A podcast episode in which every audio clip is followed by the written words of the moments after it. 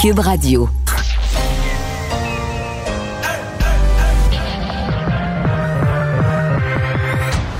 Deux, deux, deux, deux, deux animateurs cohérents, deux visions différentes. Une seule émission, pas comme les autres. Mario Dumont et Vincent Dessureau. Cube, Cube Radio. Bonjour tout le monde. C'est vendredi. Dernière journée de la semaine. Euh, les semaines sont quand même assez longues de ce temps-ci. Euh, J'espère que vous allez bien. Bonjour Vincent. Salut Mario. Ouais. C'est des, mois où on est content quand on arrive quand même le vendredi. Là. Oui. Pas parce qu'on fait Mais- des affaires énormes la fin de semaine, mais. Non, c'est sûr qu'aujourd'hui, il fait vraiment beau, là. Ben ça, c'est que c'est. c'est une- parle pas trop. C'est une petite bande du Québec, là. OK, on est dans le À coin... cette île, il y a euh, neigé un matin, là. euh, bon, tu vois. Ouais, Montréal, qui- Rive-Sud, il y a une, Outaouais, il y a une petite bande dans le sud du Québec de chaleur. Puis là, il y a une espèce de front, là. et Brigitte m'expliquait ça un matin, puis au nord de ça, C'est plus tough. il fait 7. En tout cas, ceux où c'est beau, euh, profitez-en Ah euh, 24 ici, là, C'est aujourd'hui. incroyable. Drôle de temps pour faire ses décorations de Noël. Ouais, parce que je vais vous donner les détails, mais le maire Labombe qui demande aux gens d'installer leurs décorations plus tôt, entre autres, parce que on va arriver au changement d'heure. Je pense que ça inquiète, il en a beaucoup parlé, le maire Labombe, ça l'inquiète sur le changement d'heure, la noirceur qui va arriver, sur l'humeur des gens. Alors, dit pourquoi pas décorer, ce qui incitera entre autres les gens à aller prendre des marches, comme on prenait à la première vague parce qu'il faisait soleil tard. Mais là, pour voir les lumières, je trouve pas l'idée euh, inintéressante. Et nous, pour combattre la déprime, on va aller rejoindre Paul Larocque.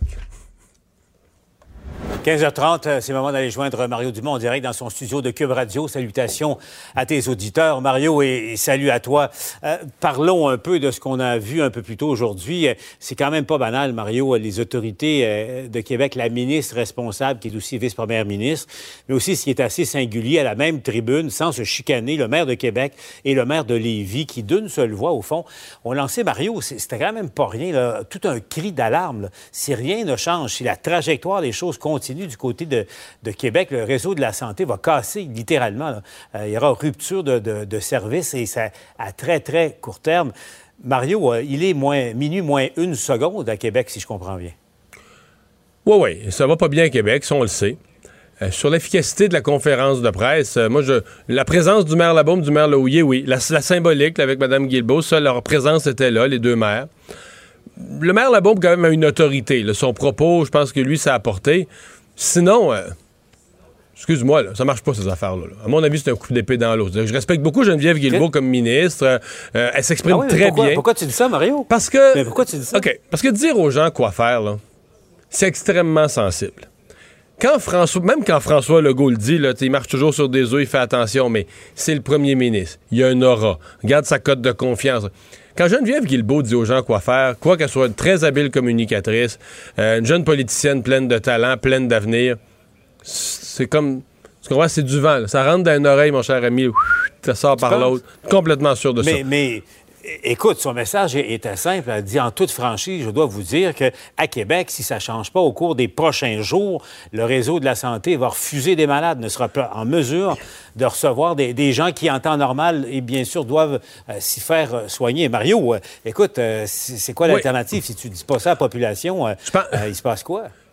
Je pense pas que les gens. ben, D'abord, il y a un problème réel à Québec. D'ailleurs, ça touche tout l'Est du Québec. On s'en est parlé quand c'est l'Institut de, de cardiologie et de pneumologie de Québec.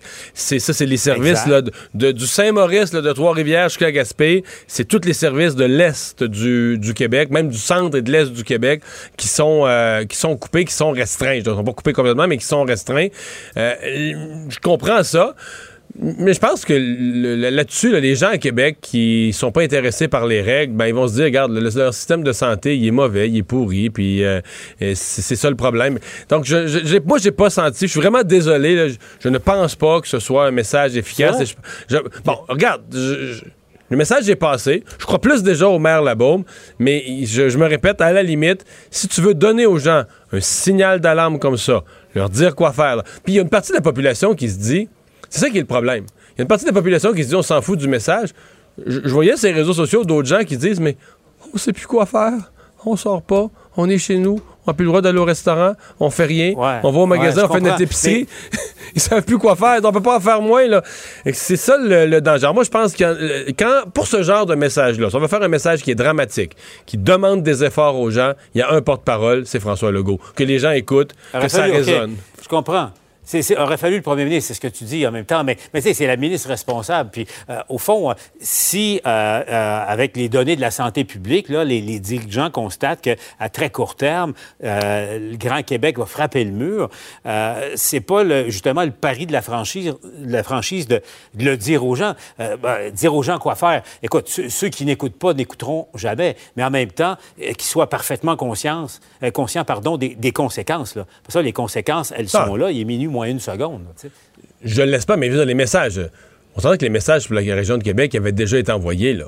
Euh, Régis Labaume, il y a quoi, déjà trois semaines, euh, euh, parlait de ça, parlait de la dégradation de la, situation, des conséquences, etc. donc, puis, je me répète, mais leur présence, la présence de M. Labaume, M. Louillet, ça, il y avait quelque chose de fort. Pour le reste, on me demande ce que je pense du, message général. Non, non, c'est ça. Du message général de, Geneviève Guilbeault, que je respecte bien, là, mais sais, qui, qui, qui petit discours de, de, 11 minutes, tu sais, que faisait les c'est un peu ce que faisaient les sœurs au début de l'année scolaire, là, dans le temps, là, pour dire qu'il fallait avoir une bonne année, puis faire nos devoirs, puis tout ça. Ça rentre dans oreille, ça sort par l'autre. C'est ce que je pense. Juste la Est-ce qu'avec Mario, on est, là pour, pour échanger puis euh, euh, en parler? Euh, en même temps, bon, la, j'allais dire, les, conséquences, la trajectoire actuelle sont connues maintenant. Il n'y a pas personne à Québec qui pourra dire, tu sais, écoute, je porte pas mon masque puis je savais pas que ça pouvait être si grave que ça. Là. Non, ça, c'est une chose qui est sûre. Mais, mais, d'autre part, Mario, tu, parlais de, de, Régis Labo. moi aussi, je trouvais qu'il a, a, touché un point très, très important dont on parle peu là, en ce moment. C'est, appelons ça le moral des troupes. Euh, l'état d'esprit des, gens qui nous écoutent. c'est sûr, c'est évident, il y a une fatigue. les, gens, on, est, les gens sont tannés, c'est normal. Euh, les gens ne voient pas le bout de, cette histoire-là, et, ça, c'est déprimant quelque part. Il y a des problèmes de, santé mentale éventuellement, euh, on comprend le risque, mais il y a un petit point, là, t'en parlais juste pendant la pause. Euh, Régis m'a avancé un petit quelque chose. Peut-être des gens vont trouver ça anodin il disait pourquoi ne pas tout de suite commencer à, décorer à l'extérieur? Tu sais, Mario, tu, tu vas me dire euh, pourquoi tu parles de ça. Je me dis un truc, il faut trouver des façons toutes simples de, redonner un peu d'oxygène, de changer les idées dans, le contexte actuel. Euh, Mario, Régis Labo euh, mettait l'idée, sortons les décorations de Noël tout de suite. Décorons la ville, décorons les villes quelque part, puis ça fera déjà un peu plus de gaieté ambiante anecdotique, diront euh, peut-être certains qui, nous écoutent, mais c'est-tu quoi? En tout cas, le fond du problème, je, considère mm. que, que, Régis Labaume euh, met le doigt dessus là, en ce moment. C'est l'état d'esprit. Et, c'est ce qui est important. C'est ça que j'ai trouvé important dans le message du maire Labaume. Euh, d'abord, je, pense qu'il y a des gens qui vont le faire, d'abord. Puis je suis peut-être pas fou de, effectivement, que la ville soit plus belle plus tôt. Et je pense qu'il y a des gens qui vont le faire. Ceci dit, pour ceux qui pourraient se trouver la solution banale ou pas intéressante ou qui n'ont pas le goût de faire leur décoration si tôt, je pense quand même que le, maire Labaume, euh, la, fait, la population va sentir que le maire Labaume entend là, euh, la réalité, s'inquiète de la bonne affaire. Il faut s'inquiéter du, moral des gens, il n'y a pas de doute là-dessus. Euh, il faut s'inquiéter, ça devient aussi une affaire individuelle et familiale, il faut s'inquiéter du, moral puis comment vont les gens autour de nous. Mais en disant ça, c'est certain que le maire Labaume, à mon avis, a touché quelque chose de beaucoup plus humain, beaucoup plus sensible. et, bon, ça, c'est le genre de, de communication qui te met un peu plus en communion avec la population. Je ne suis pas sur la solution. Je suis sur le fait de prendre acte de l'état du, moral des gens. Là. Et ça, c'est bien réel. Puis c'est dans l'équation, euh, quand François Legault réfléchit, réfléchit à haute voix, c'est dans l'équation, même du docteur Arruda, là, qui dit, il faut pas que la... Euh, comme disait Donald Trump hier soir dans le débat, il faut pas que la solution soit pire que le mal. Tu as un problème, tu as un virus, euh, tu as les hospitalisations qui viennent mettre un poids sur ton système de santé. Tu veux pas engorger ton système de santé parce que là, tu vas avoir des problèmes énormes avec des gens malades que tu pourras plus traiter.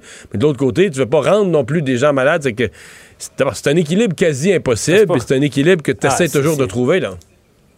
On va convenir à être dirigeant ou dirigeante là, en ce moment. C'est probablement le pire métier euh, mm.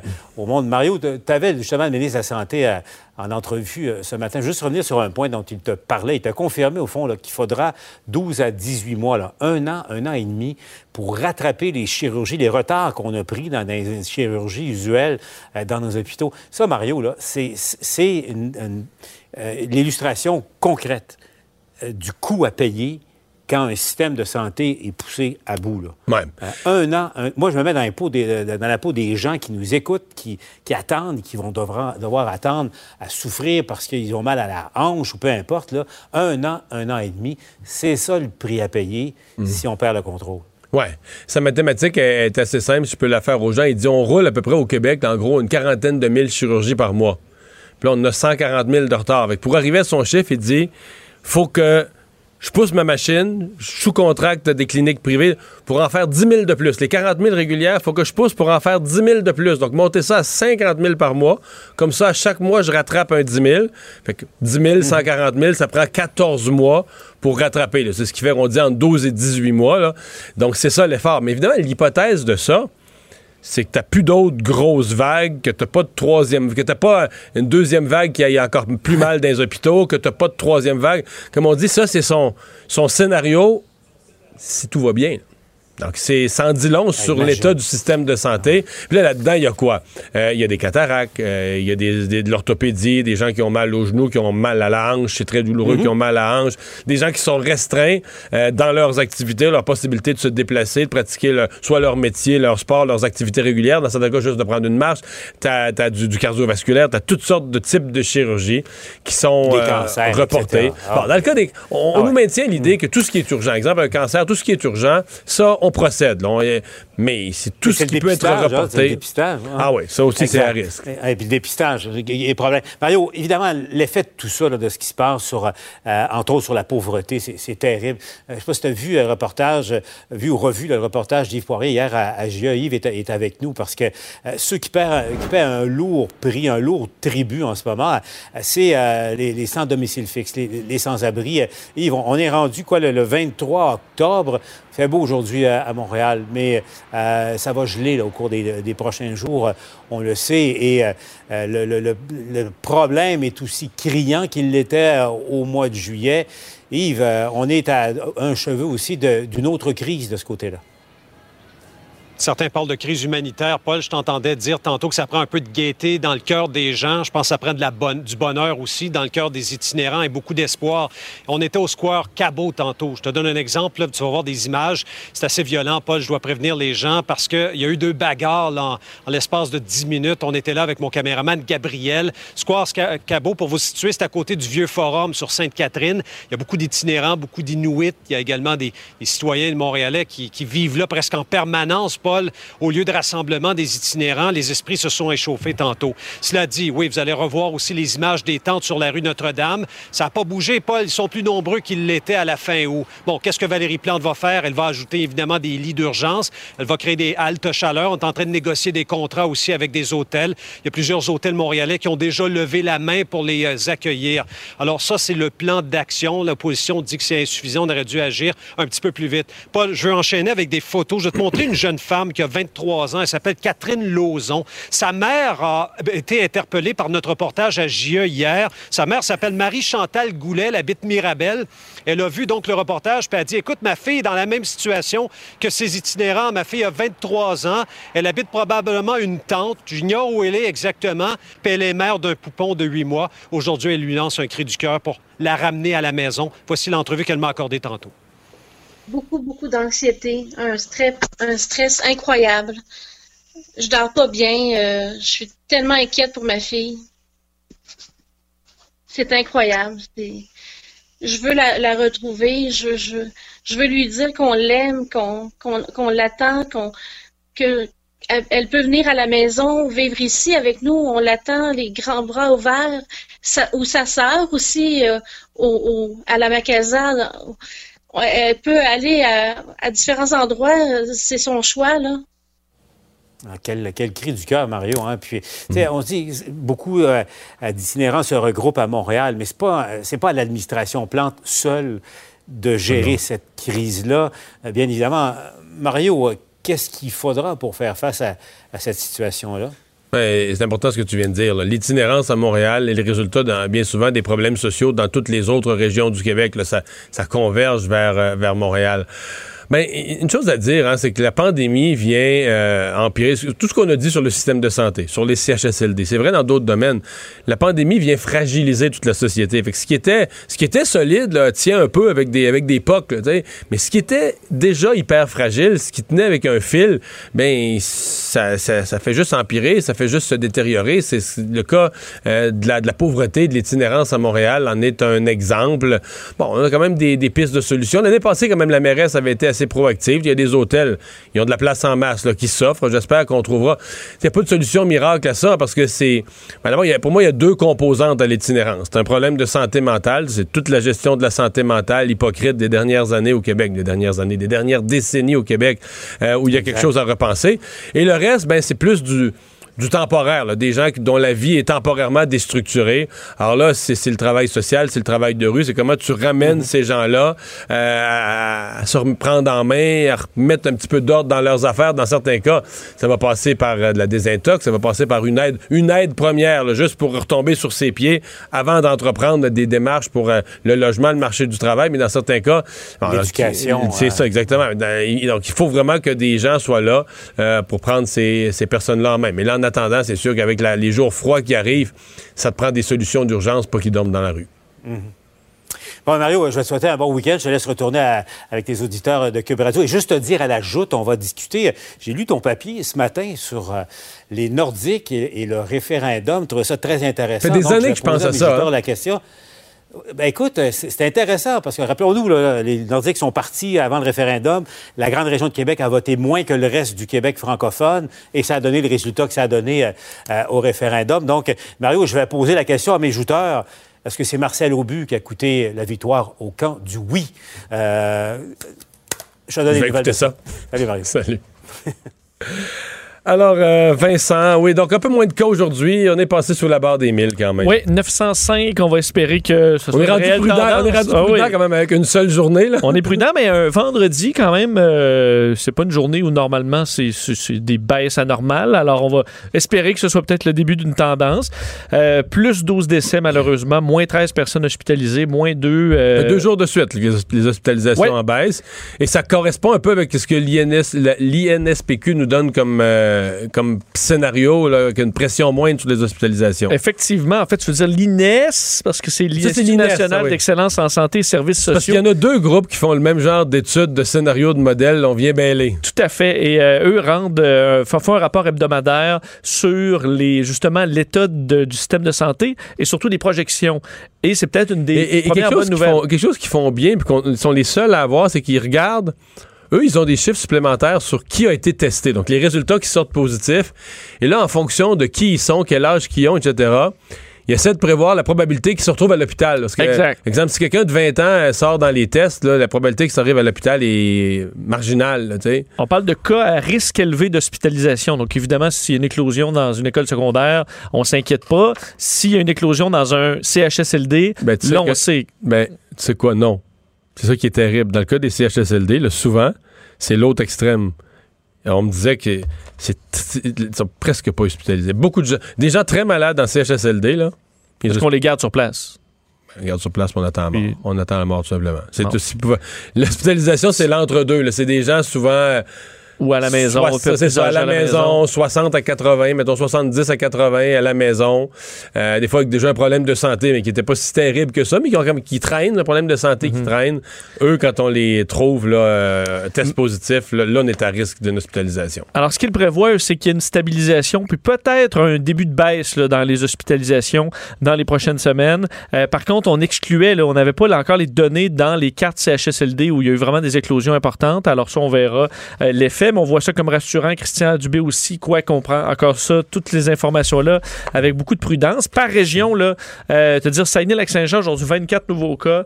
Euh, Capitale nationale, on en parlait beaucoup, 117. Montréal à 237. La Mauricie, centre du Québec, 77. C'est drôle parce que Québec, c'est une des moins pires journées.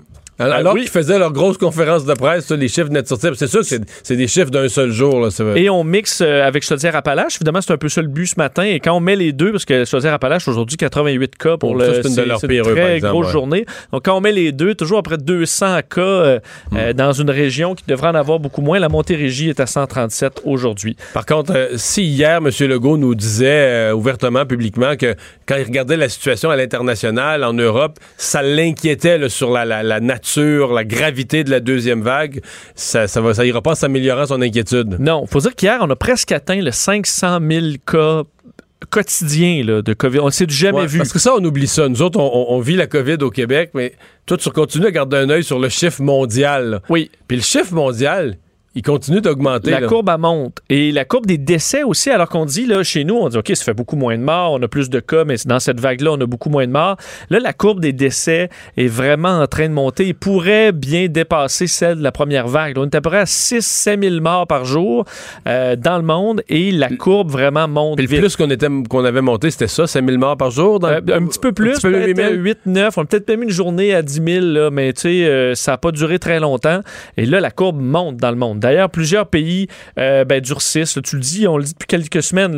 Tous les pays à peu près, là, euh, les pays occidentaux, les pays modernes refont à peu près les mêmes choses qu'on a fait ici. Durcissement des règles, confinement. Aujourd'hui, c'est en, euh, au Royaume-Uni, entre autres. Boris Johnson, au, début de la semaine, Boris Johnson disait ah, Je veux pas, je veux pas faire ça. Mais... Ben là, entre autres, le pays de Galles, c'est 3 millions donc, de, citoyens qui c'est qu'un confinement, carrément un confinement. Tout ce qui est non essentiel est fermé. Donc, après, comme un confinement, vraiment comme on a eu là, lors de la première vague. Donc, 3 millions d'habitants qui devront rester à la maison à partir de 18 h heure locale, alors c'est déjà euh, déclenché chez eux. Euh, tous les commerces euh, donc non essentiels sont fermés. Certaines classes pourraient rouvrir dans les prochaines semaines, donc après les vacances, mais sinon, c'est fermé pour donc jusqu'au 9 novembre. et il y a des restrictions plus sévères pour au moins 29 millions de Britanniques. Donc, ça touche aussi le Yorkshire, en Écosse. À la mi-octobre, pour l'Irlande du Nord, on avait déjà fermé les restaurants, les pubs, euh, alors, on voit que c'est un peu comme ça de façon généralisée. En France, aujourd'hui, hier, c'était 40 000 cas. Aujourd'hui, 42 000. Alors, c'était pas une anomalie d'hier. Je faisais le calcul parce que quand tu roules là-dedans, la France en 20 plus à 40 000 cas, c'est que là, tu penses propagation. Tu, fais une vision aérienne de ça. Tu te dis, OK, dans le sabot, tu un grand pays avec 70 millions d'habitants. Mais tu te dis, OK, pourquoi les cas restent contagieux pendant une dizaine de jours? Fait quand tu accumules, mettons, une dizaine de jours, faisons une moyenne de 30 000 cas par jour. Ça veut dire que dans le pays, tu as ce qu'on appelle le cas actif, quelqu'un qui est porteur du virus et potentiellement contagieux. C'est de 300 000. Là. Tu es dans le pays, pensez-y, vous, en train de le donner. Pensez-y, vous êtes en avion au-dessus, il y a 300 000 personnes dans le pays qui potentiellement pourraient être en train de le donner. Là. Fait que tu sais, t'as beau dire, euh, on fait des enquêtes pour essayer d'y suivre, faire le traçage pour essayer de leur dire de plus sortir. écoute, 42 000, 300 000. à suivre. 40 euh, 000 par jour. Et les, leurs contacts. Euh, donc d'ailleurs, aujourd'hui, l'OMS a dit que pour tout ce qui est hémisphère nord, alors c'est beaucoup, beaucoup de gens, là, ça inclut donc l'Amérique du Nord et l'Europe.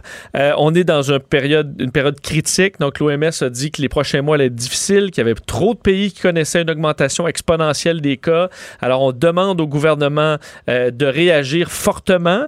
Euh, quoique on essaie encore une fois d'éviter le confinement le plus possible. On dit il faut parfaire les systèmes de recherche de contacts, se concentrer sur l'isolement de tous les cas, la mise en quarantaine des contacts pour éviter un confinement généralisé. Euh, mais, oui, mais ça, c'est théorique. Là. Ben oui, eux, eux, ils disent ça, l'OMS, de leur bureau. Mais s'ils étaient, si étaient eux le ministre de la Santé de la France ou le premier ministre, c'est 40 000 cas. Là. Les enquêtes, t'as 40 000 enquêtes épidémiologiques, t'as 40 000 personnes qu'il faut que tu cours à aller voir. OK, toi, t'as rencontré qui? Ah, oui, j'ai, j'ai croisé un tel. OK, on va les appeler. 40, 40 000, tu peux pas. on sait qu'on a le problème aujourd'hui que beaucoup, surtout chez les plus jeunes, répondent pas au téléphone. Ils veulent pas parler répondent pas au téléphone. Alors là, tu as un numéro inconnu là, qui t'appelle. Alors, des fois, c'est difficile de rejoindre les gens. Il y en a qui vont tout simplement refuser, dire Ah, t'es entré en contact, isole-toi deux semaines. Oui, parfait. Puis ça s'isole pas.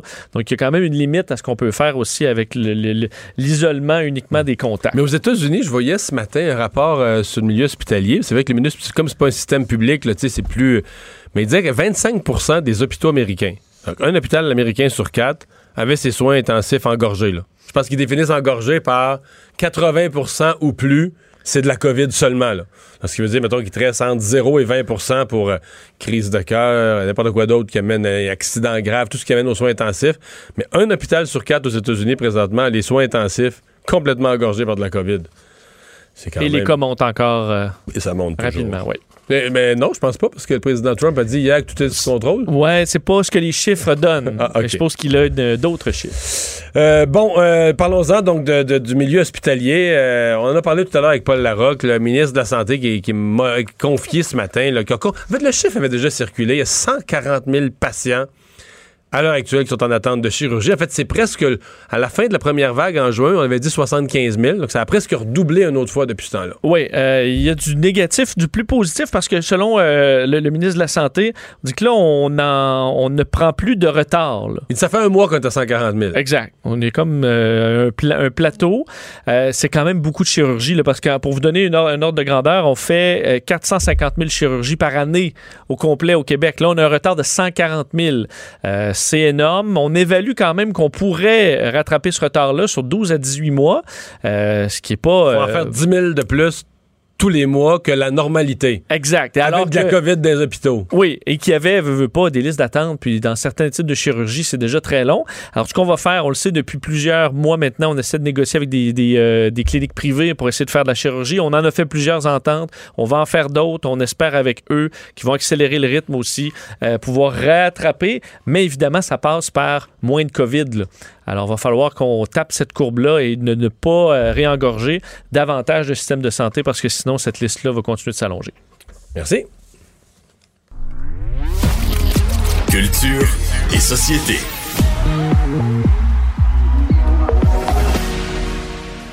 Bonjour Anaïs. Bonjour, messieurs. Est-ce que vous êtes trop jeune, Anaïs et Vincent, pour avoir connu ça, la famille Ben Adams? non, moi Ben j'avais des jouets de famille Adams. T'avais des Ouais. jouets de famille Ouais, ouais. Adams? Ah!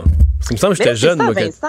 Toi et moi, on a connu la famille Adams, les longs métrages avec Christina Ricci, entre autres, Exact. parus en 91, 93, 98. Mais c'est vrai que Mario, t'as pas tort que Vincent et moi, on est trop jeunes quand on pense que la famille Adams a joué notamment sur ABC en 1964, que ça a été créé en 1938 et que c'était tout d'abord dans le New Yorker. Donc là, c'est sûr que Là, Vincent c'est plus moi, loin. Là, on n'était plus là. Ouais, là, même moi, j'en échappe un bout. là. C'est ça. Même toi, t'es Mais nous, il y avait une Mario. version, j'essaie de me souvenir, il y avait une version traduite là, qui jouait dans les années 70, début 80, je sais pas. Faudrait, là, faudrait vraiment que je fouille pour trouver Mais ça. ça, c'est à la télévision à ABC. Ça a commencé en 1964. Fait que ça doit être ça que t'écoutais? Mais en 64, là, j'étais j'étais pas né, cher. Ouais. Puis j'écoutais pas la télé en anglais non plus euh, avant ma Non, naissance. mais Non, la mais version traduite. là. il y avait une version traduite, à mon avis, les années 70, ouais, fin 70. ouais. OK, mais il y a quand même eu plusieurs. La première, c'est en 64, mais après ça, il y a quand même eu plusieurs versions. Puis Vincent et moi, on a connu vraiment le, le gros, euh, les, les gros classiques de 90. Mais là, la bonne nouvelle, là, c'est que, je sais pas vous, mais moi, j'adore l'univers de Tim Burton et c'est confirmé, la famille Adams sera de retour. Ce sera signé Tim Burton. Et ce qu'on veut, en fait, euh, c'est nous présenter euh, le film qui va se dérouler à notre époque et ce sera le point de vue de C'est la famille. Adams avec des selles, là. Avec des selles? Avec des Ouais, téléphones mais- cellulaires, là. Je pense qu'il va y avoir des cellulaires, des iPads et tout ça parce que c'est mercredi qui est devenu une adulte et on veut montrer le point de vue de notre société euh, par les yeux en fait de, de mercredi. Donc c'est sûr qu'il va y avoir des, des cellulaires puis qu'on on est on va être en 2020. Ben, mais ça, Euh, c'est plus la famille Adams, c'est les descendants de la famille Adams, changer le nom. mercredi, c'est le... Ouais, mais Ben, bon. eh ouais, elle n'a pas grandi, grandi très lentement, je vous dis. C'est le meilleur résumé, ça. C'est le meilleur résumé, ça, Anaïs. Euh, et il y a du nouveau, Anaïs, pour Philippe Bande? Ben oui, si vous tripez en fait sur l'humoriste qui en est à son troisième, le spectacle Sa tournée Merci, euh, il y a un livre que les fans pouvaient euh, se procurer à la sortie du spectacle, Ma tournée en 558 photos. Donc, c'était un recueil qui euh, racontait, oui, sa tournée. On parlait aussi évidemment de comment que ça se passe dans les loges, des anecdotes, on faisait les jokes à Bob. Et là, on a décidé en fait d'offrir ce livre-là euh, au grand public. Donc, même si on n'a pas vu Philippe Bond en show, parce que là, comme pas mal tous les humoristes, on ne peut faire de spectacle. Donc, à partir de maintenant, si vous allez faire un tour sur le site de Phil Bond, vous pouvez avoir euh, accès maintenant à son nouveau livre, Ma tournée en 558 photos. Bon, ils ont fait une Barbie pour moi. Hey, mais j'aimerais ça, une petite Barbie Mario Dumont. Comment on l'habillerait? En veston ou t'aurais ton kit du vendredi? N'importe quoi, veston bleu. Pourvu que le linge est vieux, c'est correct. Mais là, c'est officiel. Elton John, imaginez-vous, a sa Barbie qui est produite en 20 000 exemplaires. Euh, il n'y en aura pas plus. Donc, les gens qui vont commander leur Barbie pour la modique somme de 50 donc c'est quand même euh, raisonnable, vont recevoir la Barbie numérotée avec un certificat d'authenticité. Et on a décidé vraiment de faire référence au gros spectacle de 1975 au Dodgers Stadium. Donc, c'est un Elton John. Euh, on revient là, quand même il y a quelques années avec son gros blouson bumper, les lunettes évidemment, le chapeau euh, violet, les jeans évasés. La Barbie est vraiment belle. Donc, c'est, Mm. je trouve ça cool. Mais 50 pour une Barbie, tu trouves ça raison- c'est raisonnable? Ouais, Ben oui, c'est un objet de Eh, Tu veux collection. le prix des billets pour aller voir le show? Oui, oui, oui. Mais là, t'as t'as le show, là, une Barbie de. Ben, Vincent, si tu achètes, mettons, maintenant là, une Barbie cavalière, exemple, Ouais. elle va te coûter 30 pièces. Ah, ouais, OK. Oui, c'est très cher. un cossin Barbies. plastique dans mes souvenirs qui coûte euh, 5 là. Ben non. Mais je suis Non. pas à jour des, t'es des en Barbie. retard. Est-ce qu'elle chante ou quand elle craint ou? Euh, fait pas grand-chose. Non, Tu peux danser avec si tu veux, mais non, non, c'est vraiment, je te dirais plus un objet de collection euh, qu'une Barbie, j'ai l'impression, pour jouer. Les fans vont être bien contents, mais moi, pour ça, je t'ai dit Et- 50 J'aurais pensé que ça aurait été plus cher que ça. Il rentre-tu dans la petite corvette euh, décapotable? non? Ah, oui. Bon, parle-moi de, parle-nous de J'ai pas Miley Cyrus. Hein? Qu'est-ce qui se passe avec Miley Cyrus? Ben là, je vous ai parlé cette semaine de Miley Cyrus, en fait, qui euh, nous annonçait la sortie d'un album euh, reprise des, plus grandes chansons de Metallica. Et là, il a officialisé aujourd'hui la sortie de son prochain album, Plastic Heart, qui euh, sera officiellement disponible le 27 novembre prochain. Son dernier album remonte à 2017, Younger Now. Et là, là, Miley Cyrus est vraiment dans une passe très années euh, 80, le gros rouge à lèvres rouge, le Chanel, mais je dis, c'est son vidéoclip, je ne sais pas si vous l'avez vu, Midnight Sky, une petite coupe longueuil, presque, je vous dirais, blond platine. Alors, je vous fais entendre la plus récente chanson qu'on va retrouver sur son nouvel album.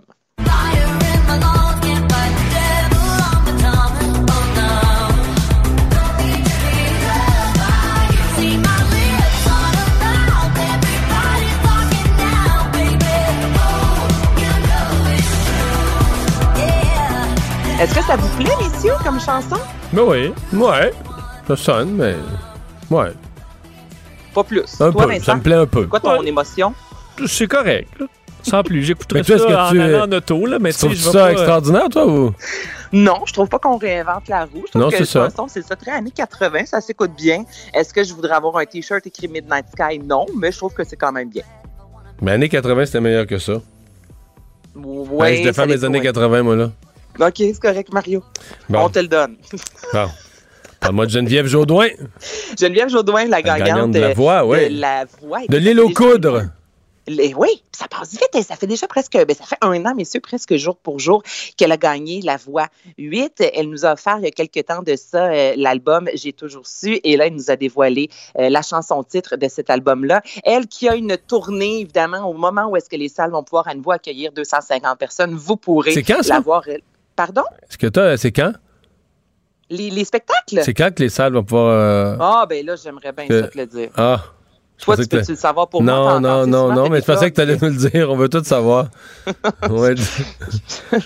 Je, je te le dirai pas tout de suite. Ah, OK. Bon, c'est une bonne réponse. Donc, Donc, je vous fais entendre son plus récent extrait. J'ai toujours su. Parce que la route retrouve son sens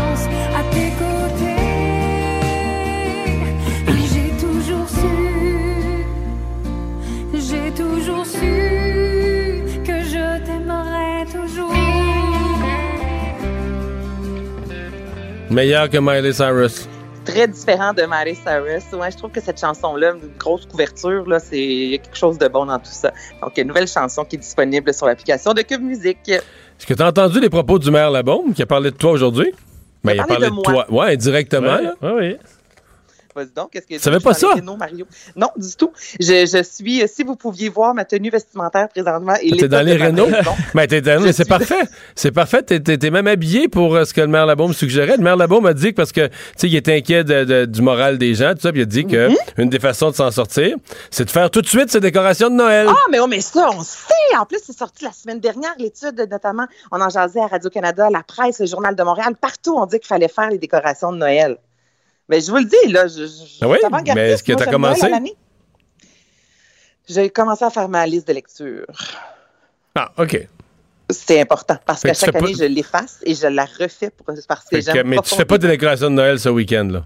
Non, je vais finir ma maison avant ça, mais euh, j'ai commencé à magasiner les arbres de Noël. Puis quand je vais au Costco, c'est sûr que je passe par la rangée des, euh, des sapins de Noël. Vous, messieurs, est-ce qu'il y aura des décorations en fin de semaine? Ça va très bien. On, est- on s'informait de toi. On s'informait de toi. On est content, on est content de tes réponses. puis On te souhaite un beau week-end, Anaïs. Hey, bonne fin de semaine! Salut.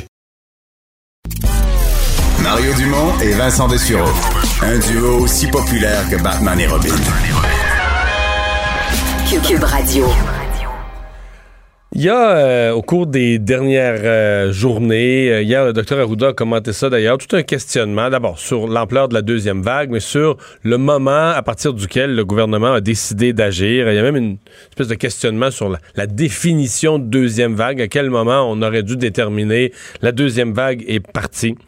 Euh, Benoît Maas, c'est chef de l'unité de recherche clinique appliquée au CHU Sainte-Justine, professeur de santé publique à l'Université de Montréal. On lui a parlé à quelques reprises. Professeur Maas, bonjour. Bonjour. Euh, vous pensez, vous, vous êtes de ceux qui pensent que le gouvernement aurait dû, le- le- la période de 28 jours, qui va peut-être devenir plus longue, mais qu'on aurait dû partir ça plus vite? Oui, en fait, quand on regarde euh, euh, l'augmentation des contacts, ça, ça avait commencé déjà euh, au début de août. Il y a eu une augmentation substantielle. Et euh, euh, on sait comment ça fonctionne maintenant, une épidémie. euh, c'est- c'est nourri par des contacts. Alors, les contacts augmentent en premier.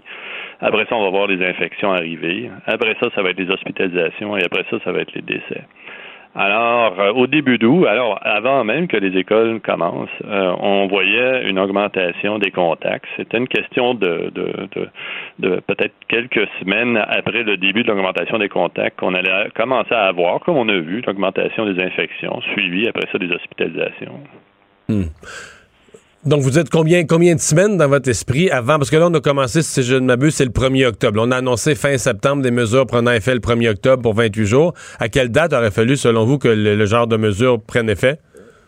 Ben, je pense que déjà, euh, euh, les mesures du 1er octobre vont avoir son effet, mais déjà, les messages envoyés par le gouvernement, euh, on peut voir une réduction des contacts qui commence avant même le début des mesures. Alors, le message y passait. Il y avait, je pense que euh, les messages étaient de plus en plus forts en septembre. là, par- on se souvient tous là, du, du ministre Dubé là, qui nous disait qu'on allait rentrer dans un mur. Et déjà, les, les, les Québécois avaient commencé à réduire leurs contacts. Alors, c'est sûr qu'on aurait pu amplifier, débuter ces messages-là peut-être un peu plus tôt. Euh, euh, euh, et on voit que ça, fa- ça fonctionne. Ça fonctionne. Ouais. On n'a pas besoin de, de vraiment Ouais. attendre d'imposer des mesures pour voir qu'il y a une réduction des contacts. Je vous entends bien. Là, j'embarque sur le. J'embarque sur la clôture entre vous puis la réalité politique, entre la, la, la- disons, la théorie de la santé publique puis la réalité politique, parce que je regarde comment le gouvernement se fait planter, écœurer, même dans certains cas, ça tourne aux menaces, pour en faire trop, pour avoir trop de mesures, pour brimer la liberté des gens. Mais ça, c'est dans un contexte quand même où le gouvernement a agi alors qu'on voyait les centaines de cas, puis les cas doublés en 4-5 jours, ça passait de 200 à 400. J'imagine si le gouvernement euh, annonce les mêmes mesures, puis je vous crois là, quand vous dites, nous, les experts en santé publique, quand on voit ça partir, le 100, 150, 200, 250 cas, on voit ça monter, on le sait où ça s'en va. Mais le public, lui, voyait, mettons, juste 200 cas. J'imagine le gouvernement annoncer les mêmes choses quand il y avait juste 200 cas, ça aurait été épouvantable, ça aurait été une révolte, des manifestations. Les gens auraient dit, il n'y a même pas de cas. Il y a pas- À ce moment-là, mon souvenir, c'est qu'il y avait, je pense qu'on était en bas de 100 personnes à l'hôpital pour tout le Québec. Il y avait peut-être 50, 60 personnes à l'hôpital. Ça aurait été la révolte, non? Ben, la révolte, je, je peux pas vous dire, mais, mais euh, clairement, à la première vague, c'était la même situation. Euh, on fermait les écoles et la même réaction, on disait, ben, pourtant, il n'y a pas beaucoup de cas. C'est à peine. euh, Puis on se comparait à la Colombie-Britannique dans ce temps-là. Il y a la Colombie-Britannique qui ont déjà une soixantaine de morts. Nous, c'est à peine si ça vient de commencer pour fermer les écoles. Alors c'est la même. Faut, faut quand même redire à la population, aux Québécois, dire, on a déjà vécu ça là, où ça commence très lentement et ça finit par exploser. Ça finit par augmenter beaucoup plus rapidement. Il faut prendre action maintenant. Ouais. Euh, euh, Je vous c'est peut-être une drôle de question, mais vous, mettons, vous êtes, euh, on remonte là, il y a quelques années, vous êtes étudiant, faites vos études très avancées en santé publique dans les meilleurs départements. Est-ce qu'on enseigne ça, là? Comment j'appellerais ça? La réaction populationnelle. Parce que dans le fond, on- n'avait pas vraiment d'expérience de ça depuis la, la grippe espagnole. Ça, date d'un siècle. Je pense pas que les universités enseignaient la, santé publique comme aujourd'hui. C'était peut-être embryonnaire comme science. Est-ce qu'on enseigne ça, la, communication populationnelle, la réaction populationnelle? Est-ce qu'on enseigne ça qu'il y aura des, euh, résistants, etc.? Est-ce que c'est, que ça fait partie de la science qui est la santé publique? Pas seulement le fait de, voir venir une épidémiologie, mais le fait de faire réagir correctement une population, des millions de personnes. C'est sûr, on n'a pas besoin de remonter à la grippe espagnole. Vraiment, on a des expériences récentes, que ce soit en- avec l'Ebola en Guinée, Ouais. où euh, si c'est mal communiqué, les, les, euh, les, les- les consignes sanitaires, on- non seulement on peut avoir une, une- des réticences, mais une, une révolte, euh, complètement se bloquer, se braquer face aux, aux- aux mesures préventives qui sont imposées. Alors, on n'a pas besoin de remonter très, très loin. On sait que ça peut arriver. Et c'est vraiment là un peu qu'il faut faire attention, parce que là, on n'est pas dans les mêmes conditions que la première vague au déconfinement. On n'a pas l'été qui s'en vient là, au mois de novembre. On n'a pas Non, l'extérieur. non, non. Là, On c'est déprimant batèche, là. Ça, on va se le dire, là.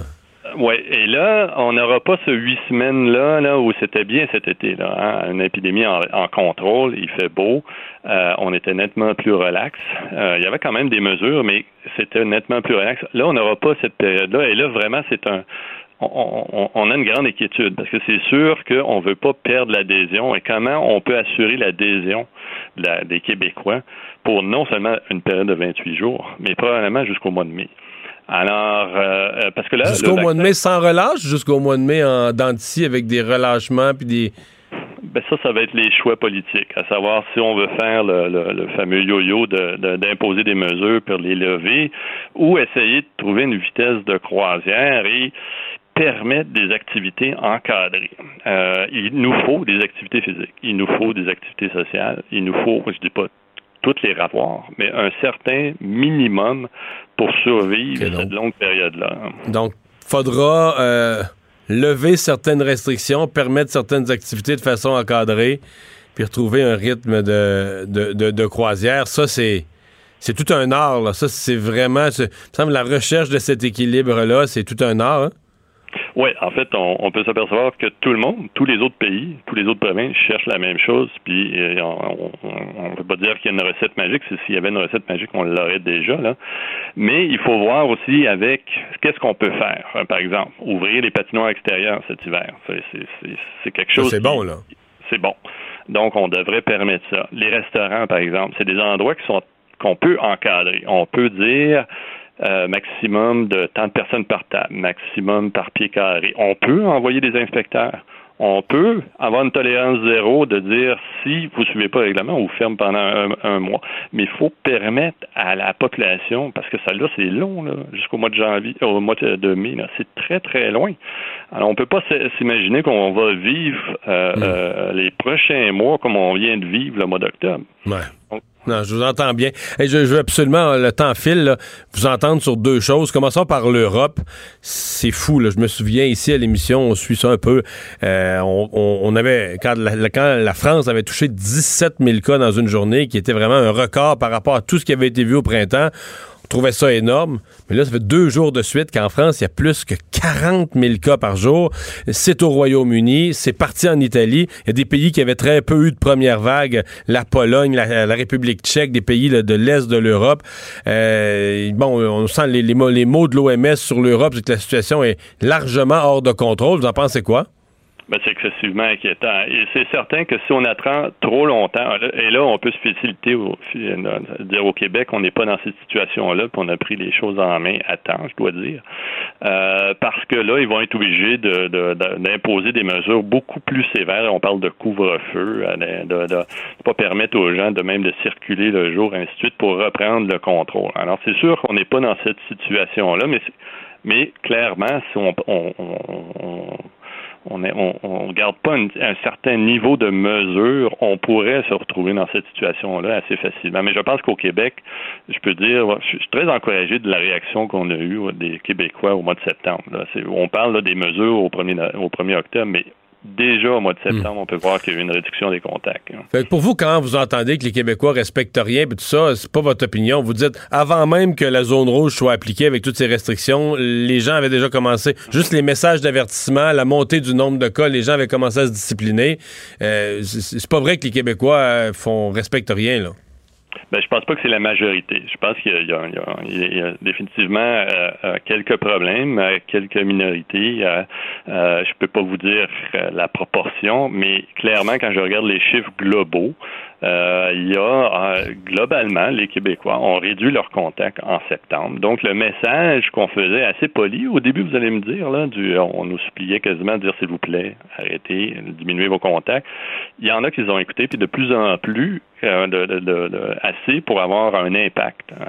Donc, c'est bien, c'est très bien, mais il faut pas prendre pour acquis que les Québécois vont pouvoir faire ça sur une longue période. Il faut penser à des mesures pour, comme je disais tout à l'heure, des activités encadrées pour pouvoir souffler parce que c'est long jusqu'au mois de mai. Puis aux États-Unis? Ah ben là, je je, je, pourrais, je, pourrais pas vous expliquer ce qui se passe aux États-Unis, mais c'est quelque chose qui est excessivement difficile à comprendre. Écoutez, moi j'ai travaillé, côtoyé euh, euh, lorsque j'étais aux États-Unis, euh, le groupe de Dr. Fauci.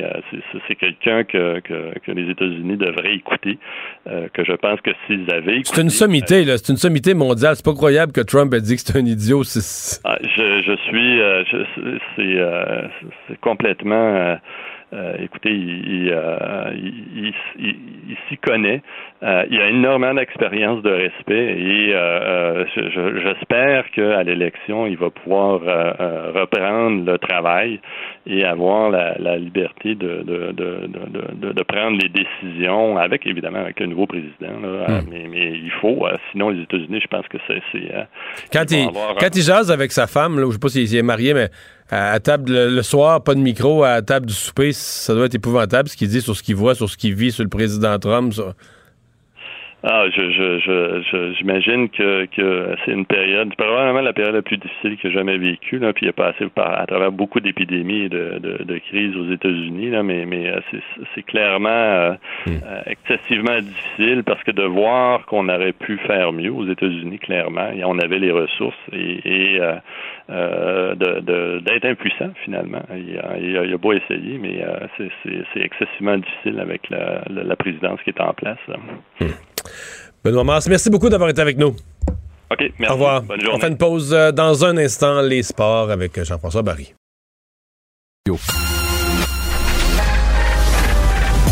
Mario Dumont et Vincent Dessureau.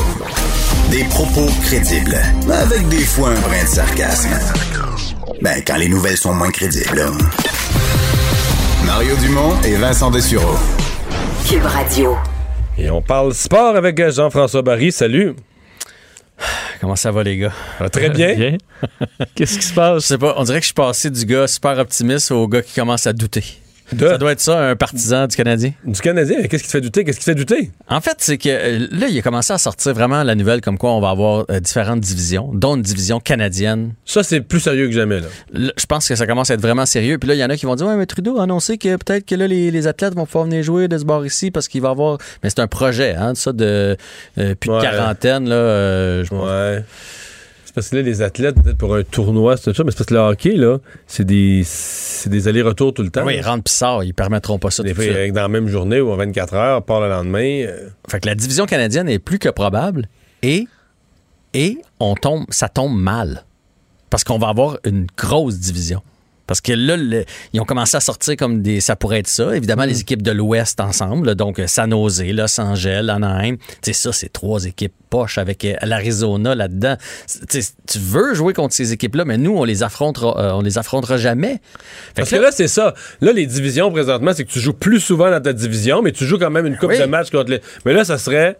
Juste ça, là. C'est ça. Tu vas pas aux États-Unis. Tu rejoues dans la division, tu sais qu'on jouerait toujours contre qui, qui est fort? En tout cas, au moins pour partir. Je me dis peut-être qu'ils vont se garder une porte que peut-être après 30 matchs, là, on pourra ouais. ouvrir vers les États-Unis. C'est si fort que ça au Canada? Bon, mais, Vancouver sont okay. rendus hot, là, mais. Vancouver sont hot. En fait, si on enlève Ottawa, toutes les équipes ont fini dans le top 20 euh, l'année passée. Ouais, c'est que t'as pas d'équipe faible à part Ottawa. C'est que t'auras pas mais de match facile. Ah, mais t'as pas des points à terre. T'as pas des points, à terre. À terre. Mais je trouve que, mais si je me trompe, le Canadien, souvent, ces points-là, c'est les points qu'ils perdaient. Oui, hein? mais là, soir après soir, je veux dire, tu perds Détroit, tu perds New Jersey, tu perds Buffalo, tu, tu, tu perds la Floride qui était dans, dans dans ta conférence qui faisait jamais grand chose d'année après année. Fait que là, les, les Leafs, je, on s'entend-tu que les Leafs, c'est une, une, bonne équipe? Ouais. Ah, OK. Euh, les Oilers, fini dixième l'année passée dans la ligue au complet, là. Puis ils ont Ouais. les deux meilleurs marqueurs de la ligue dans leur équipe. Je sais qu'ils ont des trous, mais tu peux, tu peux jamais te dire on joue contre les Oilers, c'est deux points à terre. là.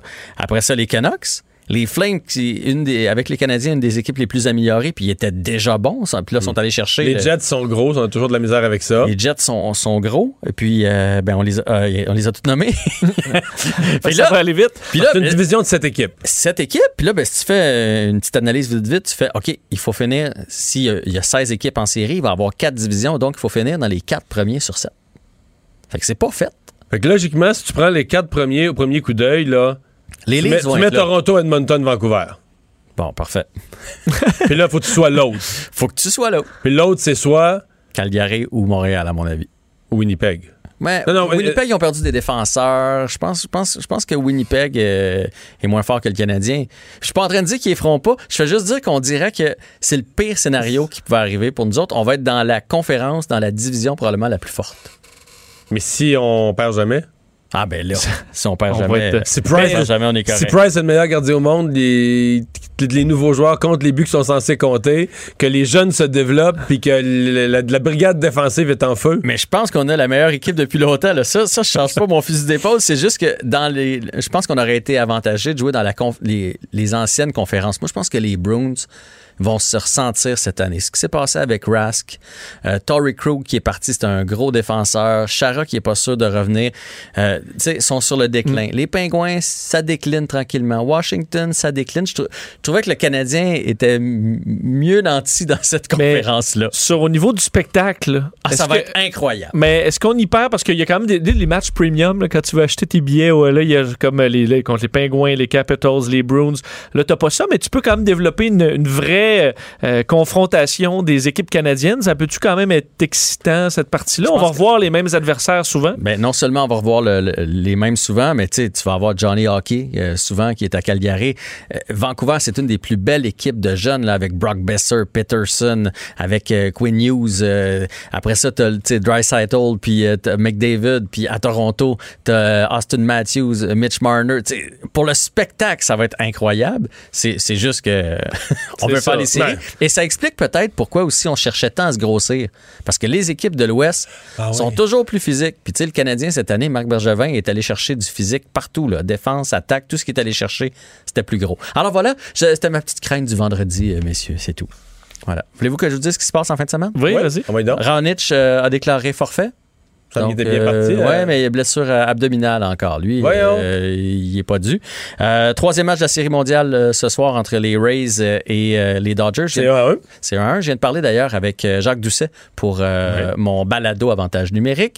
Il me disait que c'est le gros match ce soir selon lui. C'est le match pivot de la série. Bon. Et l'Impact qui joue un match important aussi contre le New York FC. Ça, corrige-moi, l'impact, eux, là, ils sont juste à bord de faire les séries. là. Chaque match, là, c'est.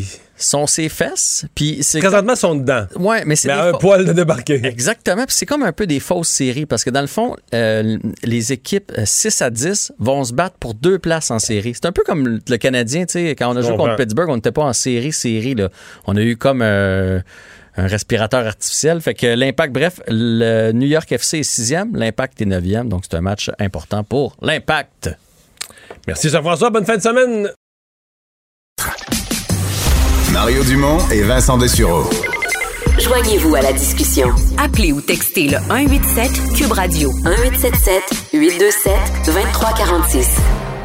Mais ça, c'est une nouvelle qui est sortie dans les dernières minutes. euh, éclosion à Montréal, en plein milieu hospitalier. Oui, l'hôpital Santa Cabrini, en fait, dans euh, éclosion là, à l'urgence. Euh, C'est ce qu'on c'est ce qu'on rapporte donc au niveau du Centre intégré universitaire de santé et de services sociaux de l'Est de l'île de Montréal. Donc, il y a dépistage massif lancé auprès du personnel. Ça inclut les médecins affectés à l'urgence qui est à éviter jusqu'à nouvel ordre. Alors, si vous êtes dans la région, il faut vraiment éviter Santa Cabrini. On disait là, dans un communiqué, une équipe procède également à l'identification des cas, contacte euh, les employés Une concernés. urgence, c'est pas le plus facile, là. Ben non, c'est ça. Il y en a quand même du monde qui passe là pas mal. Ouais, tu es peut-être pas au courant, mais il y a même des gens qui sont assis là longtemps. Plus de 15 Ben, minutes. très longtemps. Il faut dire que les hôpitaux de la région sont débordés. Alors là, tu t'en vas reporter des gens, euh, je veux dire, Dans les dans, autres dans les hôpitaux. autres euh, urgences où on est déjà euh, saturé. Alors, on peut penser que dans la région, dans les prochains jours, là, à l'urgence, ça va vraiment être difficile. On dit prendre la situation évidemment très au sérieux, qu'on a pris toutes les mesures, retirer du travail tout le monde, le temps de leur guérison. Alors, pas une bonne nouvelle pour le- les services de santé de la région de Montréal. On avait eu des annonces du fédéral concernant de, l'argent qui était donné des, des compagnies pharmaceutiques pour réserver d'éventuels vaccins. Mais là, aujourd'hui, M. Trudeau annonçait des sommes pour des vaccins maison, des vaccins en sol canadien. Oui, euh, la compagnie Medicago euh, qui voit euh, bon, un investissement arriver de 173 millions par le gouvernement fédéral pour un candidat vaccin. Alors, Justin Trudeau aujourd'hui disait le savoir-faire canadien est un de nos meilleurs atouts dans la lutte contre ce virus. Alors, ça in- inclut bon, la, la mise sur pied d'une nouvelle installation dans la ville de Québec pour faire la production de vaccins. Là, on parle de production euh, à grande échelle pour pouvoir en produire le plus rapidement possible. Euh, donc, cette entente, euh, bon, avec Medicago, va réserver également des millions de doses pour les Canadiens, là, 76 millions de doses. Évidemment, si on arrive au produit fini et que ça fonctionne. En tout, là, c'est une enveloppe dévoilée par M. Trudeau, 214 millions pour des initiatives pour trouver un vaccin. Donc, on- là-dedans, là, on retrouve également un 18 millions pour une entreprise de Vancouver qui développe également son candidat vaccin. On espère que ça arrive le plus tôt possible, au dire de M. Trudeau. Bon. Euh, le Bloc qui déposait un projet de loi aujourd'hui sur un sujet qu'on a abordé je sais pas combien de fois. Est-ce que les gens qui ont acheté des billets d'avion, n'ont jamais fait leur voyage, devraient être remboursés? On sait qu'il y a des centaines, des centaines de millions de l'argent des de voyageurs canadiens qui sont présentement dans les coffres des compagnies aériennes. Oui, et moi-même, parce que c'est un dossier dont on a tellement parlé dans la première vague au début de l'été, mais qu'on a un peu euh, mis de côté. Euh, J'avais oublié, j'en ai des billets. Aujourd'hui, le Bloc québécois en ramenant ça, sais, vrai, j'ai de l'argent encore chez, Tran- chez Transat qui traîne là. Euh, mais pour beaucoup de gens qui, écoute, cet argent-là, là, on aimerait ça l'avoir le plus rapidement possible. On sait que ça a posé problème. Le Bloc québécois a donc déposé aujourd'hui un projet de loi à la Chambre des communes pour viser le remboursement des billets d'avion, soutenu par une... D'ailleurs, le Bloc donne un nom à leur projet de loi, je, le mot m'échappe, mais qui veut dire que c'est un. Voyons, pas un projet de loi d'exception, mais veut dire que c'est pas un projet de loi qui crée de la nouvelle législation dans leur esprit, là. Les compagnies oui. sont déjà illégales. C'est-à-dire que les compagnies agissent illégalement, mais c'est comme tu viens par une loi clarifier encore plus l'intention d'une loi déjà existante. Tu viens clarifier hors de tout doute raisonnable que ça s'applique à ce cas-ci, là. Mais ils disent, ils sont déjà. Pour eux autres, la- le Bloc dit la loi est déjà claire que ça. de- tu payes, puis tu n'obtiens pas le service, tu devrais être remboursé. Oui, on le dit d'ailleurs qu'il n'y a pas de flou là-dessus selon eux. Le seul flou, là, ça provient du ministre des Transports, Marc Garneau. C'est ce que dénonce euh, le, Bloc québécois. Euh, d'ailleurs, c'était soutenu par une pétition là, de, du bloqué d'options consommateurs signée par 33 000 personnes. On sait que mercredi, WestJet euh, est le premier transporteur canadien à avoir dit parfait, on va, on va rembourser les clients. On souhaite donc, c'est ce que les libéraux ont dit, Marc Garneau espère que les autres compagnies suivent l'exemple de- l'exemple de WestJet, mais euh, écoute, c'est pas fait. Là. Marc Garneau, lui, avait déjà dit bon, que euh, on justifiait le refus par le fait que les sociétés aériennes déjà traversaient toute une tempête. On voulait pas en ajouter non plus que les, euh, que les compagnies ne puissent pas s'en remettre. Aux États-Unis, entre autres, on sait dans plusieurs pays européens, il y a des plans de sauvetage massifs, mais on ajoute la condition que pour avoir accès à cet argent-là, on doit rembourser les clients. Alors, euh, Mais ici, dans le fond, le gouvernement fédéral s'est évité un plan de sauvetage massif. Oui. Fond, en laissant. C'est plutôt que le gouvernement fédéral fait un prêt important aux compagnies aériennes pour passer la crise. C'est toi puis moi, là, toi, le gouvernement billets- qui paye au Toi, t'as deux billets, moi, j'en ai trois. Je veux dire, on a fait un prêt collectivement, là, tous les citoyens, on a fait un prêt massif avec nos billets, Oui. l'argent de nos billets. Il y a juste que le gouvernement est solvable et pas nécessairement tous les Canadiens en ce moment. Il y en a qui auraient ça. vraiment besoin De cet argent-là. pour mettre de la, de nourriture des gens- sur la table. Des gens, je sais pas, moi, t'es propriétaire de restaurant, tu vas tout perdre. Peut-être que l'année prochaine, ta priorité budgétaire, ce sera pas un voyage. là. Avant peut-être quelques années. Là. Ouais, c'est ça. Alors effectivement, euh, des, euh, des inquiétudes. Alors on verra si ça avance, ce dossier. Euh, donc, le débat hier aux États-Unis a eu lieu. Tu nous parles des codes d'écoute. et Tu nous Euh, parles, tu nous fais le bilan. C'est incroyable, la quantité de monde qui n'a pas besoin d'écouter le débat. Ils ont déjà voté. Absolument. euh, des, beaucoup de chiffres quand même importants. Commençons effectivement par les codes d'écoute. Hier, c'est le deuxième et dernier débat entre Joe Biden et Donald Trump. À 11 jours, là, on était à 11 jours de la présidence. 55 millions d'Américains euh, ont écouté le débat hier. faut dire que c'est une baisse quand même importante. Là. 18 de moins que le premier débat. Qui était à 60. 73 13, millions. Euh, Mais comme tu dis, il y a- il y, a 50 millions de gens qui ont déjà voté. Oui, tout à fait. Puis c'était pas écoutable aussi le premier débat. Alors peut-être que euh, ça, certains ont dit, écoute, ça vaut-tu vraiment la peine? Alors que c'était plus des intéressant. Il y a des gens qui ont l'autre thèse. là. Toi, tu trouves ça plus intéressant, mais il y, y a une thèse qui veut que tout le monde chiale quand ça crie, puis ça bug, puis ça s'insulte. C'est comme la bagarre au hockey. Là. Ouais, tout le monde dit on veut du beau hockey, du beau jeu, mais pas de bagarre. Mais il n'y a personne qui change de poste pendant la bagarre. Je sais, mais mettons que c'était le hockey, mettons que c'était juste de la bagarre. Il n'y a plus de but, il n'y a plus de jeu. C'est juste, tu fais juste te battre au milieu de la glace. Au bout de, mettons, deux périodes, là, on serait comme, ben là, euh, faites-vous jouer un peu, là. Ouais. Peut-être mon avis. Un, Ouais, un ouais. bout, un bout de bagarre, c'est le fun. On va focuser là-dessus du début jusqu'à la fin. Peut-être un peu moins. D'ailleurs, dans la guerre des codes d'écoute, c'est Fox News qui gagne.